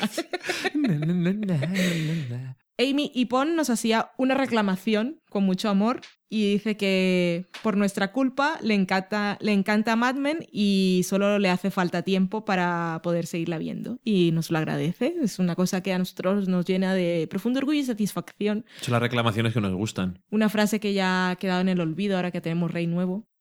Tenemos en Twitter también a Javier, que es... ¿En, en dónde? Twitter. Esto es en honor a Sara, mi hermana, que odia que yo me haya españolizado. Ya no solo por decir la Z sin, y la C, sino por no hablar el inglés que me enseñaron en el colegio y en la universidad. Y en la tele. Es que ahí la gente además pronuncia un inglés que dice, pero ahora que fui y los escuchaba por la tele, decía, pero qué forzado. Pero es que es así.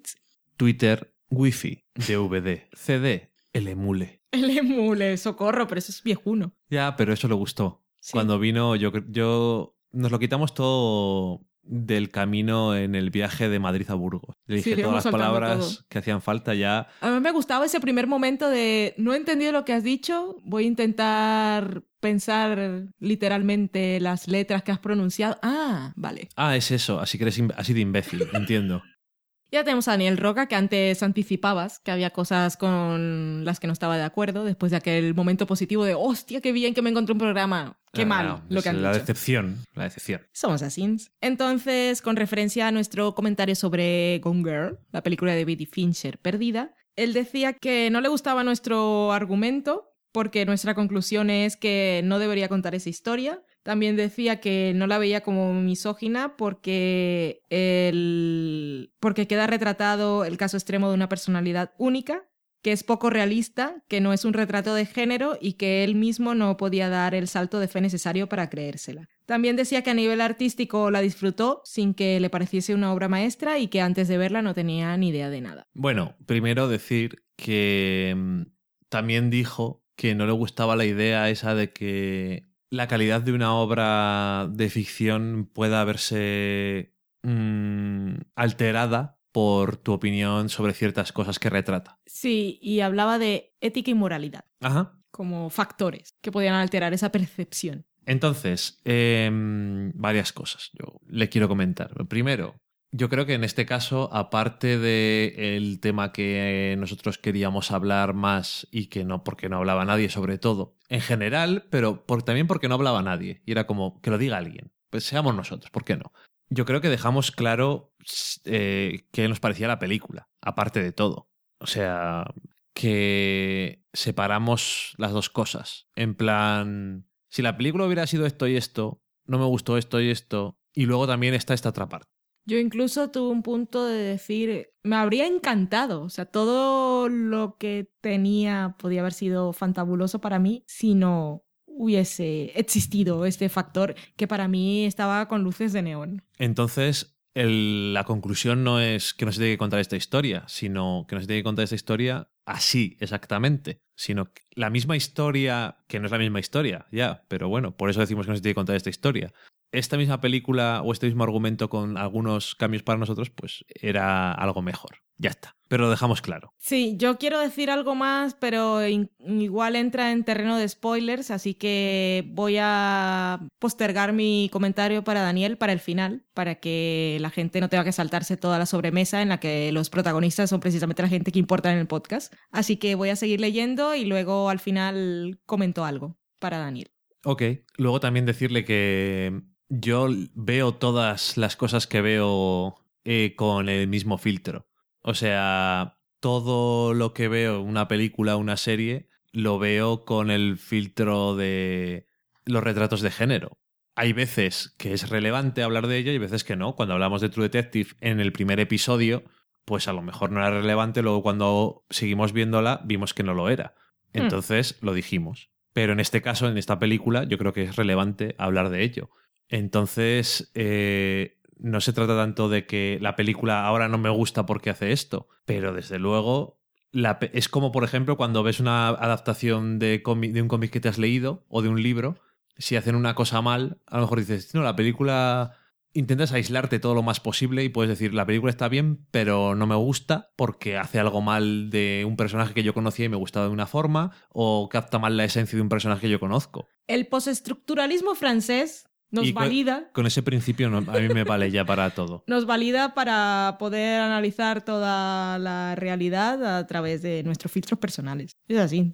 Entonces es que ya- no podemos, por muy objetivos que pretendamos ser, no podemos eliminar la persona que somos. Pero es que yo tampoco lo considero interesante. Porque si todo el mundo habláramos de las cosas tal y como son sin el filtro personal, ¿para qué lees más de dos críticas? Y es que además no existe nada objetivo porque en sí mismo una obra está Es subjetiva. pasa por el filtro del creador. Que sí, pero me refiero, si todo el mundo hablara de las obras que son subjetivas ya de por sí, desde un punto de vista completamente objetivo, ¿por qué, lee más, por qué leeríamos más de una crítica? Lo enriquecemos todos Cada con uno, nuestra- con yo creo, punto de vista. cada uno tiene su apreciación sobre las cosas y yo creo que lo que al final intentas cuando hablas de algo es enriquecer el punto de vista de quien lo ve y que cuando lo vea o lo vuelva a ver diga, pues no me he fijado nunca en eso. O no estoy de acuerdo con eso, porque, porque tal o porque cual. Estás ganando algo al final, sea a favor o en contra. Incluso para comentar en una cena. Pues el otro día escuché a unos que decían esto y la gente te dice en la cena, "Pero no sé de qué estás hablando y no me interesa.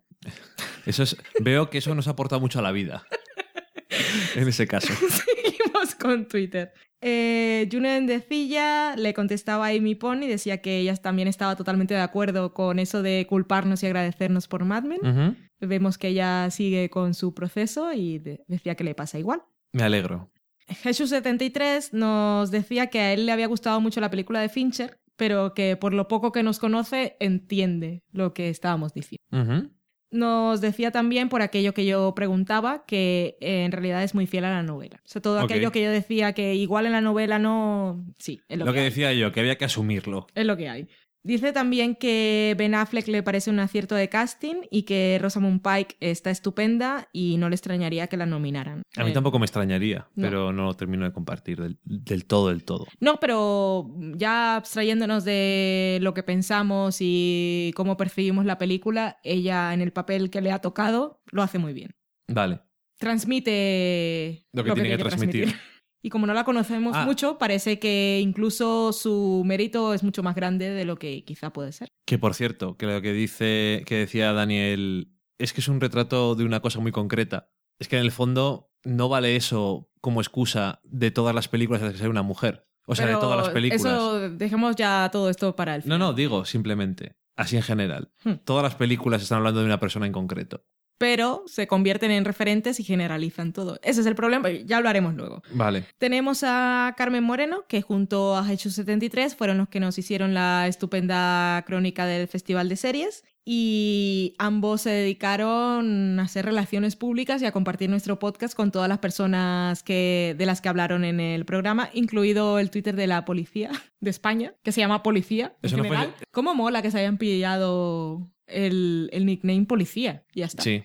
Él, pues eso, les decía que les enviaba, bueno, le comentaba al de la policía que había hablado, que tengo que decir que Carmen también decía en su crónica que le había parecido muy atractivo el representante de la policía que estaba en el Festival de Series, que no sé si es el que se encarga de, es el community manager o no. Pero eso, le caí, le caí en gracia, diré, le gustaba. Eh, unas fichas bien metidas. Juno Endecilla decía que felicitáramos a la madre de Dani de su parte por la receta de la crema de calabacín, que ya la había probado en casa, había quedado espectacular, riquísima y que es muy sencilla. ¿Le has dado las felicitaciones a tu madre? No, no he hablado con, él- con ella hoy. Pues cuando vayamos a comer el día que sea, diré, pues mira, el otro día nos dijeron, Dani no te ha dicho, y quedarás mal. Ya eh, hablaré con ella entonces antes. Se te va a olvidar y lo sabes. O no. O sí. Daniel Roca nos compartía una imagen con frase en Twitter por aquellas cosas que estamos aquí nosotros siempre hablando de mujeres y tal, un poco en broma y tal, y decía en inglés, la mujer pertenece a la cocina, los hombres pertenecen a la cocina, todo el mundo pertenece a la cocina porque en la cocina hay comida. Un poco ahí mm, livianizando los temas. También el gato pertenece. Yo eso, yo diría más, la gente per- pertenece al comedor Ahí que es donde está la comida servida en la mesa. Porque en la es. cocina se prepara. Entonces depende quién. El restaurante, la gente. El supermercado, también hay comida. En McDonald's también hay comida, en la tienda de chuches. Pertenecemos a donde haya comida, no tiene que ser la cocina. ¿Por qué me miras con los ojitos entrecerrados? ¿He dicho algo que no? No, no, no, no, no. Estoy intentando absorber tus comentarios. Yo también he bebido. Vale. Daniel Roca hablándonos a nosotros y a Lana Farra, Antiguantaradachi, ahí reincidía o enfatizaba o recalcaba o se mantenía en su posición de que no le estaba interesando mucho el camino que estaba siguiendo de Good Wife esta temporada porque le interesaba más el otro. Miguel Vesta nos recordaba, o se acordó él una mañana, se despertó Y dijo. y dijo, "Cabrones". epifanía. Se acordó que hace dos años, no sé yo si es tanta fecha, eh, hoy cuando has dicho cuarta temporada me he quedado así, socorro. Pero bueno, decía que hace dos años nos habíamos comprometido a ver una película española que le había recomendado y, puntos suspensivos, no la hemos visto. El otro día, casualmente, No fue hace un año, yo creo que fue hace menos. no sé, pero el otro Pero día casualmente, no, no sé por qué, nos acordamos de que de la película en sí. Ajá, no me acuerdo por qué. Yo tampoco. En un ascensor lo sé y por qué no sé. Pero está ahí la película en mente. que La tenemos que ver, El Señor de las Cejas. Siempre pienso en Mientras dormías, que es una película de Sandra Bullock. Se Ajá. llama Mientras duermes, creo. Socorro. Creo. Eh, lo sentimos. Tenemos la cabeza, como diría mi madre, para el sombrero. Sí. Incluso sé, y antes que esta, y perdóname, Miguel, quiero ver, que además es más corto, La Cabina, que nos han dicho que es un corto Ah, de que ciencia tú- ficción que está no muy bien. visto. Yo no la he visto. Se la tengo ahí más Ya, yo sí que la he visto. Vale. David Carretero, que es Lord Mirrandir, nos decía que ya dábamos poca envidia con las fotos del viaje a Barranquilla y que con la crónica en el podcast, pues le damos más envidia aún. Lo pasamos muy bien. Sí, se notará, ¿no? Cuando lo decimos. Sí, pero bueno, estábamos ahí también en familia y todo era más bonito. Ajá.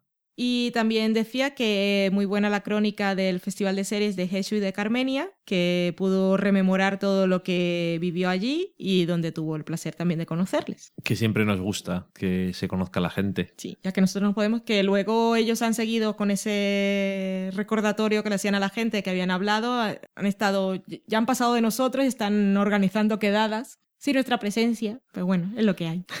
Eh, Mariana Nevi en Twitter, que es del podcast La Podcast, que es argentino, que he escuchado, he empezado a escucharlos hace poco, que son argentinos, incluso está ella con su amigo, que no me acuerdo cómo se llama, que en Twitter es Uncle Marvel y él es psicólogo. Dirías, es un podcast que debe durar cinco horas. Pues no, lo tienen ahí muy medido de hora a hora y media. Yo a veces digo, podríais hablar más, no pasa nada. Pues Lo dices ah, por experiencia, ha ¿no? empezado a escucharnos, mm, igual es por sugerencia de Jero Cuneo, que habla mucho de nosotros, y dice que había escuchado, había empezado a escuchar el último programa, que le había gustado la sección de A, a Contrarreloj, y hace poco antes de grabar he visto un tweet que me ponía a mí ya del sofá y decía que ha seguido escuchándolo, que le gusta mucho, pero que va poco a poco porque eso de las tres horas le asusta un poco. Normal. Pues eso, si queréis escuchar otro podcast de series con otro acento y otros puntos de vista, ahí tenéis. Yo podcast argentinos, la verdad, no había escuchado ninguno antes. No, la verdad es que no. Yo la única voz argentina que se me ocurre es la de la de Romina en Ecos a 10.000 kilómetros, que esta semana ha salido un programa en el que me invitaron a mí para hablar de películas y series basadas en cómics. Si nos importa escuchar mi voz, podéis escuchar el programa, que yo creo que no quedó mal. Y digo eso de si nos importa escuchar mi voz porque, y lo sabe todo el mundo que me invita a hablar de algo, Eres un pesado. hablo mucho. Eres un pesado, me gusta. Y por último tenemos a Megacable Red, que decía que después de escucharnos hablar de Ediafer se ponía con ganas a ver el primer episodio. ok, perfecto. También tenemos un mensaje en iVoox. No lo no tenemos, Loki.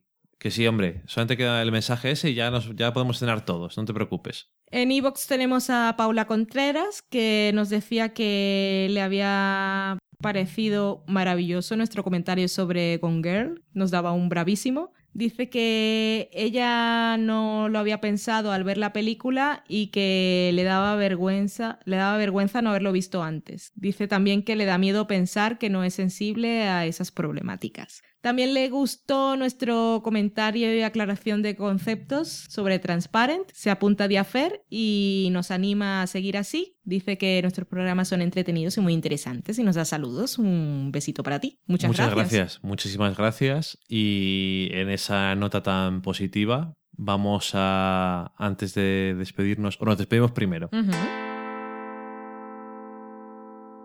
Nos despedimos primero y decimos que muchas gracias por llegar hasta aquí y que nos escucharemos con suerte la semana que viene. Así que antes de decir adiós, decir que después de esto está el mm, pe- pequeña respuesta que va a hacer Valen sobre Gone Girl, pero con spoilers.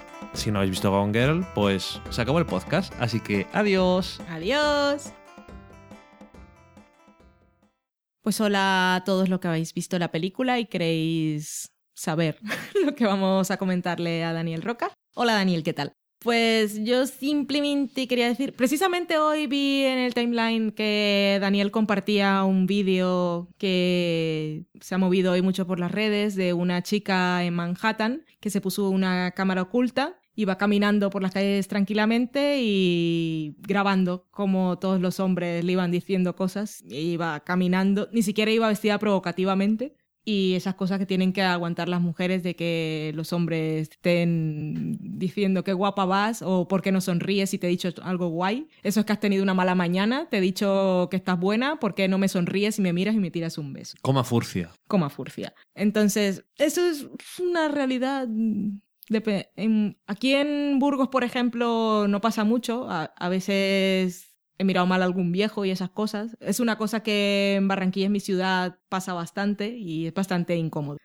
Que los hombres te digan cosas simplemente porque eres mujer y vas caminando por la calle. Pero la problemática real, Daniel, te contaré, por ejemplo, que es que igual Igual no todos estamos atentos o no seguimos los medios que informan de ciertas cosas o no nos interesan ciertas realidades, pero por ejemplo, y hablaré de Estados Unidos, que es lo que más me entero por los blogs que sigo, pero seguro que en España también hay, lo que pasa es que no sé qué tal se llevan las estadísticas. Violaciones. Es un hecho importante, triste y que da bastante miedo en Estados Unidos el número de la alta tasa de violaciones que hay. Estamos hablando de campus universitarios. No estamos hablando de gente que va por callejones oscuros ni que sale de discotecas en las calles strippers ni que estén en sitios raros. O sea, chicas que están en la universidad con chicos que están en la universidad y es normal que haya muchas violaciones. ¿Qué pasa con esto? Que luego cuando una mujer va a denunciar una violación y esto sí es real y lo hemos, bueno, esto sí es real, no, esto ya es más conocido por todos y es que la mujer siempre es puesta en duda cuando hace su declaración y por eso muchas mujeres no lo hacen, porque aparte del trauma que han vivido y luego tienen que ir a que en el hospital hagan un millón de pruebas y luego van a, hacer su declaración ante un policía que está cuestionando en todo momento la veracidad de los hechos y está insinuando en cada frase que dice que igual ella lo ha provocado o que igual ha disfrutado o que no es una violación, que igual está avergonzada por lo que ha hecho y quiere culpar a alguien. Entonces, puede que Daniel sea una persona que obviamente no vaya a cambiar su forma de ver a las personas por algo que ven en las películas, pero sí es un hecho que no podemos negar, que lo que se ve en la tele, lo que se escucha por la radio, lo que se lee en la prensa, lo que se lee en los blogs, lo que se lee en Twitter incluso, que mira tú qué fiabilidad, pero sobre todo esas cosas así que son que llegan a las grandes masas se va convirtiendo poco a- te va haciendo mella poco a poco y se va convirtiendo en, en, en realidad tal como la conocemos En el estándar. Sí, así tal como dije aquella tontería de que qué guay es follar en el baño de un bar. Porque igual en una película te lo han mostrado como "Ah, no puedo aguantarme la pasión y tengo que hacerlo aquí. Pero como eso, mil cosas te van quedando ahí y va creando el estándar y lo normalizado y lo que está. Luego está aquella asociación magnífica de los Men Rights Activists que en el en su en el fondo en el origen de su creación tienen algo que no está mal y que viene también dado por lo, el derecho los derechos que le otorga a los hombres el feminismo y es hombres que dicen que igual le dan la custodia a la mujer cuando se separan solo porque es mujer y luego están esas cosas que sí pueden reclamar pero luego tiene un fondo muy misógino y es de es una cosa que también ha nacido como oposición al feminismo. Y entonces estas mujeres feministas están reclamando cosas y se creen con derechos y le estamos dando unos privilegios que nos corresponden a nosotros. Tenemos el caso también muy conocido de la chica esta que hace los, las video reseñas de videojuegos, que no sé si tiene un nombre ahora el, el caso en sí. Es lo del Gamesgate. Vale, exactamente. Que, que todos los hombres que participan en su creación dicen que no tiene nada que ver. E- Es lo contrario, ¿eh? Mm. O sea, no es el movimiento feminista, sino el, el otro, que dicen que no tiene nada que ver, que es para destapar casos de corrupción. Mm. Pero bueno, esta mujer lo que hacía básicamente, ella le gustan los videojuegos, o a las mujeres le gustan los videojuegos, y hace reseñas, y dentro de todo eso dice, joder, es que hay cosas aquí que, que no me molan, como a mujer que le gustan los videojuegos. Y tenemos el típico este que es súper famoso de los coches, que vas por ahí matando prostitutas. El gran cefauto. Vale. En fin, que esta mujer criticaba una cosa que es innegable, que es que las mujeres están representadas en los videojuegos como objetos sexuales o como monigotes. Y los hombres, estos que están muy locos, para debatir su argumento, para rebatir su argumento, lo que hacían era decirle, lanzarle amenazas de violación.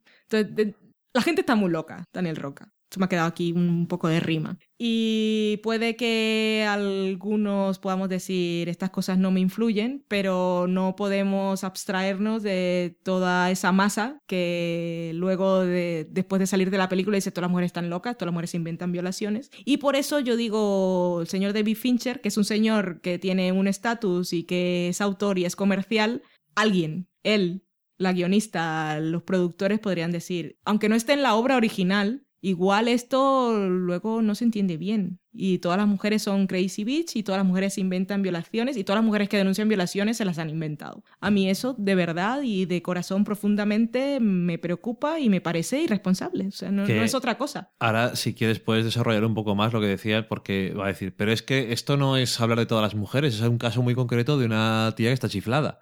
Hmm. Y en el fondo, todo, cada vez que sale una mujer en una obra de ficción, te están contando la historia de una persona en concreto. Sí. No te están contando la historia de todas las mujeres al mismo tiempo. El caso es que eso no importa. Son las extrapolaciones que se hacen. Sí, al y, final. y que por mucho que queramos pensar que igual los que estamos aquí reincidiendo todo el tiempo en los problemas de representación de género, igual estamos muy obsesionados o exageramos y tal, la verdad es que cuando alguien ve Breaking Bad no piensa que todos los profesores de química del instituto que tienen cáncer se van a convertir en narcotraficantes y van a sacar su lado malo hasta el final, como en Breaking Bad. Pero el concepto de mujer loca, crazy bitch, que se inventa violaciones, es una cosa que está muy metida en la sociedad y en ciertas personas y eso es irresponsable y, y no hay más. Ahora, más allá de la película, es que en re- creo que cuando empezamos a comentarlo dijimos que queríamos comentar específicamente eso y por eso íbamos a hablar de spoilers que nunca lo hacemos. Tampoco Sí, pero- estábamos analizando No, toda pero, la película. pero también general. dijimos lo que nos parecía la película. Sí, Que la película, eh, pero de todo la película, que él mismo dice que le parecía bien, pero tampoco vamos a tirar cohetes, de todo eso, pues imagínate, te quedas con algo. Algunos somos más sensibles que otros, pero es una realidad que no se puede negar. Pero la gente que no sea misógina y machista, creo que haría bien en intentar poner un poco más de. ponerse un poco más las gafas de género, aun en cosas que en otros momentos no les parecen relevantes, solamente porque esas son las personas que ahora pueden hacerlo. La gente que ya son machistas y demás, no se van a poner las gafas de eh, la representación de género cuando están viendo una película. Entonces, si toda la gente que mm, somos, que podemos no ser personas desagradables y lamentables, no hacemos un esfuerzo por intentar hablar de estas cosas o por intentar ver las cosas desde ese punto de vista, al final las cosas no, no pueden cambiar. Porque la gente dice, bueno, yo no soy machista ni soy feminista, pero tampoco veo que sea para tanto. Pues entonces seguiremos haciendo películas que no se preocupan por el mensaje que están transmitiendo y entonces seguiremos haciendo películas que van a seguir durante muchos años marcando la forma de pensar o dando un punto de referencia a la gente que a lo mejor no tiene otro Sí. Que no es el que tienen que tener Sí, para que la gente es- porque vivamos una sociedad mejor de la que vivimos. Tienes toda la razón y yo no puedo decir lo mejor de lo que lo has dicho. Y sí noto con Daniel que no es la primera vez que nos hace un comentario de este tipo, como que... Y ahora voy a decirlo, ya que estamos aquí en el momento post sobremesa y estamos aquí en la intimidad. Daniel, nunca olvidaré la frase que me dijiste, eres esclava de tu feminismo. Es una cosa que te tengo guardada para siempre porque me parece algo bastante horrible de decirle a alguien, porque no soy esclava del feminismo, el feminismo me libera. Y ya lo dijo también cuando hablamos de Fargo, o sea, él no lo ve así, no ve la problemática, pero eso no quiere decir que, que no exista. Y nosotros tenemos un podcast y es amateur y nos escucha la gente que quiere, pero si podemos expresar nuestra inconformidad con ciertas cosas y intentar que la gente igual no le importa ni le afecta tanto en su vida, pero que vean que esos problemas existen y que igual ellos, pues no sé, no, es, no son como...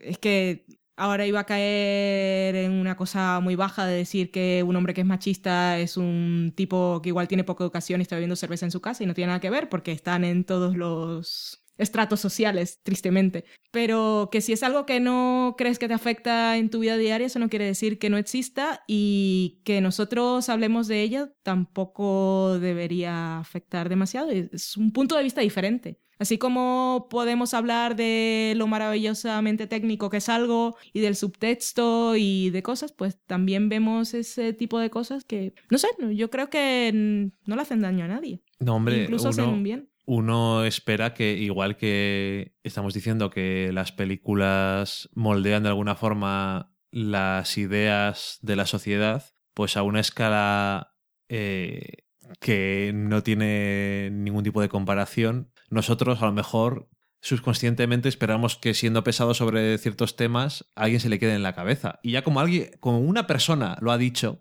lo dijo Juno Bendecilla Sí. un día, dije, ya, esto es todo lo que necesito. Suficiente. A mí, con que una persona empiece a ver las cosas, no digo que cambie su forma de ver las cosas, porque no aspiro a, a tanto. Y, Y soy, muy, tampoco soy- soy muy hacemos tanto consciente. a nivel soy, social.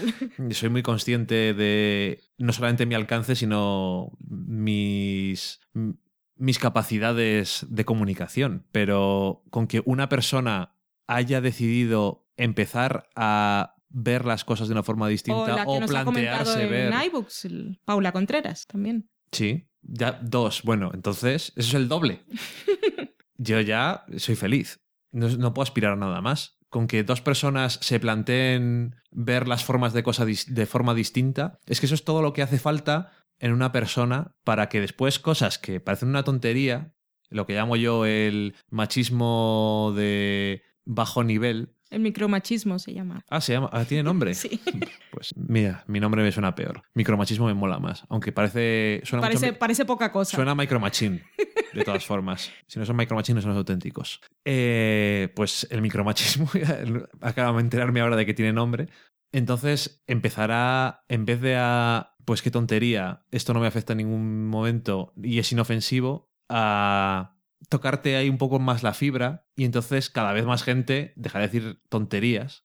Y la clave está en lo inofensivo. Es que Eh, igual eso- todo nos parece que las obras de ficción igual no son relevantes en términos de construcción de la persona, pero todo tiene un discurso y nada es inofensivo. Y a O lo sea, mejor- siempre hay alguna persona a la que le a la que le refuerza las ideas que pueda tener equivocadas sobre la vida y es que todo Y a lo mejor eh, nosotros dos y, y tú, Daniel Roca, que estás hablando, todos tenemos más de 30 años y a lo mejor hay ciertas cosas que no nos van a influir ni vamos a cambiar la forma de ver las cosas, pero nosotros tampoco cuando hablamos de eh, Gone Girl estamos diciendo que va a cambiar la forma de pensar de todo el mundo. Estamos diciendo que va a influir de alguna forma a ciertas personas. Y a lo mejor si un, si un grupo de chavales de 15 años se van a ver Gone Girl, se les queda más en su mente y en su subconsciente que a una persona de 30 años. Sí, y para O, o no, pero bueno. Para continuar con las grandes declaraciones que hay en Estados Unidos de los campus y de las hermandades, salía un representante de las hermandades de todas las universidades de Estados Unidos diciendo que las mujeres eran culpables de todas esas noticias que estaban saliendo de violaciones eh, en el campus porque es que iban borrachas a las fiestas. Y claro, como voy borracha, pues doy el consentimiento a que me violes. ¿Eso hace que justifiquen ciertas cosas? Obviamente no. Es, es- es- esa clase de cosas. El buscar. Ese es que ya. Vamos a dejarlo en el. Lo más bajo, el nivel más bajo que podemos ponerlo. Buscarle cualquier justificación a violaciones o a una agresión tal, de base, es lo que no hay que hacer. Nada justifica eso. Es que me estaba insultando. Es que era. Que no. Dejemos de. A ver qué es lo que hizo ella. Siempre eh, la mentalidad esa de. Tal persona eh, fue violada o Sí, pero ¿qué hizo? Claro que siempre, que a mí me parece súper triste y siempre dicen, salen los testigos, no, es que ella estaba bailando con él y parecía que se lo estaban pasando bien, ¿vale? Puede que mientras estuvieran en el bar se lo estuviese pasando bien. Ahora, eso justifique, eso justifica que después esa persona sea forzada a mantener relaciones sexuales y ha dicho que no. No, pero ya parece que le quita validez a todo su argumento y al mm, trauma que ha podido sufrir. Como el consentimiento, el consentimiento parece que va en la forma de vestir, en si sonríes o en si te has bebido una copa. Y eso depende de lo que digan los demás. O sea, lo que diga la víctima no importa. Y en ese caso, por eso la película de Gone Girl me parece tan peligrosa y es porque el personaje de Amy, a Macy fucking Amy o como le quieran llamar, en realidad está validando todas esas ideas de gente loca que hay en el mundo. Es que existen y ya está. Sí, porque es un, es un caso concreto de una... Pero entonces, ¿cuánta gente... Es que tú no pienses como que eres tú y a ti no te parece, no te afecta. Que no estábamos ¿Cuánta hablando- gente crees que hay en Estados Unidos que va a decir que piensa que todas las mujeres están locas ya? Y estamos hablando de. Estados Unidos porque son las Eh, estadísticas bueno, que tengo. y, pero... porque, y porque la película es americana. Vamos, no, la- no va a ser un bombazo en China como Transformers. Hmm. Esta película. Vamos a dejarlo ahí, ¿no? ¿Cuánta gente crees que piensa ya de base que las mujeres están locas? Sí. Pero ya, ya, las mujeres no se puede entender, las mujeres hacen lo que quieren, las mujeres, mm, eso, son casi todas unas calentapollas y esas, esas clase- esa clase de cosas es que es, es la norma en vez de la excepción. El resumen es, cualquier cosa, por pequeña que sea, sobre todo en, en cosas que van a llegar a mucha gente, yo creo que hay que ser más sensible a ella. Y no debe afectar a la calidad de una obra. No estamos, si no hemos hablado de que haya afectado a la calidad de la obra, estamos hablando de el problema es en concreto. No estamos diciendo em, a mí ahora el juego de Ender no me gusta porque Oson Scorecard es un homófobo de mierda puto loco asqueroso, Hmm. que es lo que es. No estamos hablando en ese aspecto, no estamos diciendo Gone Girl es una puta mierda de película porque habla de esto, ah, dice esto. Cuando hablamos de ella queríamos hablar de eso en concreto como un problema. La película ya es que también lo yo por lo menos yo creo que lo dejé claro, a mí me porque creo, creo que podía hablar más de cosas más interesantes. Y no es que no quiera contar que cuenten esa historia, pero me gustaría que lo hubieran contado mejor y se hubieran centrado más en otras cosas más interesantes. Ya está. Nos hemos No. alargado un poco. Igual Daniel dice, pienso lo mismo que pensaba antes, pero igual. lo hemos querido desarrollar un poco. Me da igual, yo es que cuando dicen, cuando dicen las cosas, a mí me gusta poder decirlo porque tampoco me gusta estar ahí con la respuesta dentro. Es que yendo al tema más superficial, mucha gente, incluso críticos de esos a los que les pagan por escribir en el diario, han dicho que Gone Girl es una representación del matrimonio. ¿De qué matrimonio? Del matrimonio como institución, de gente que vive en pareja.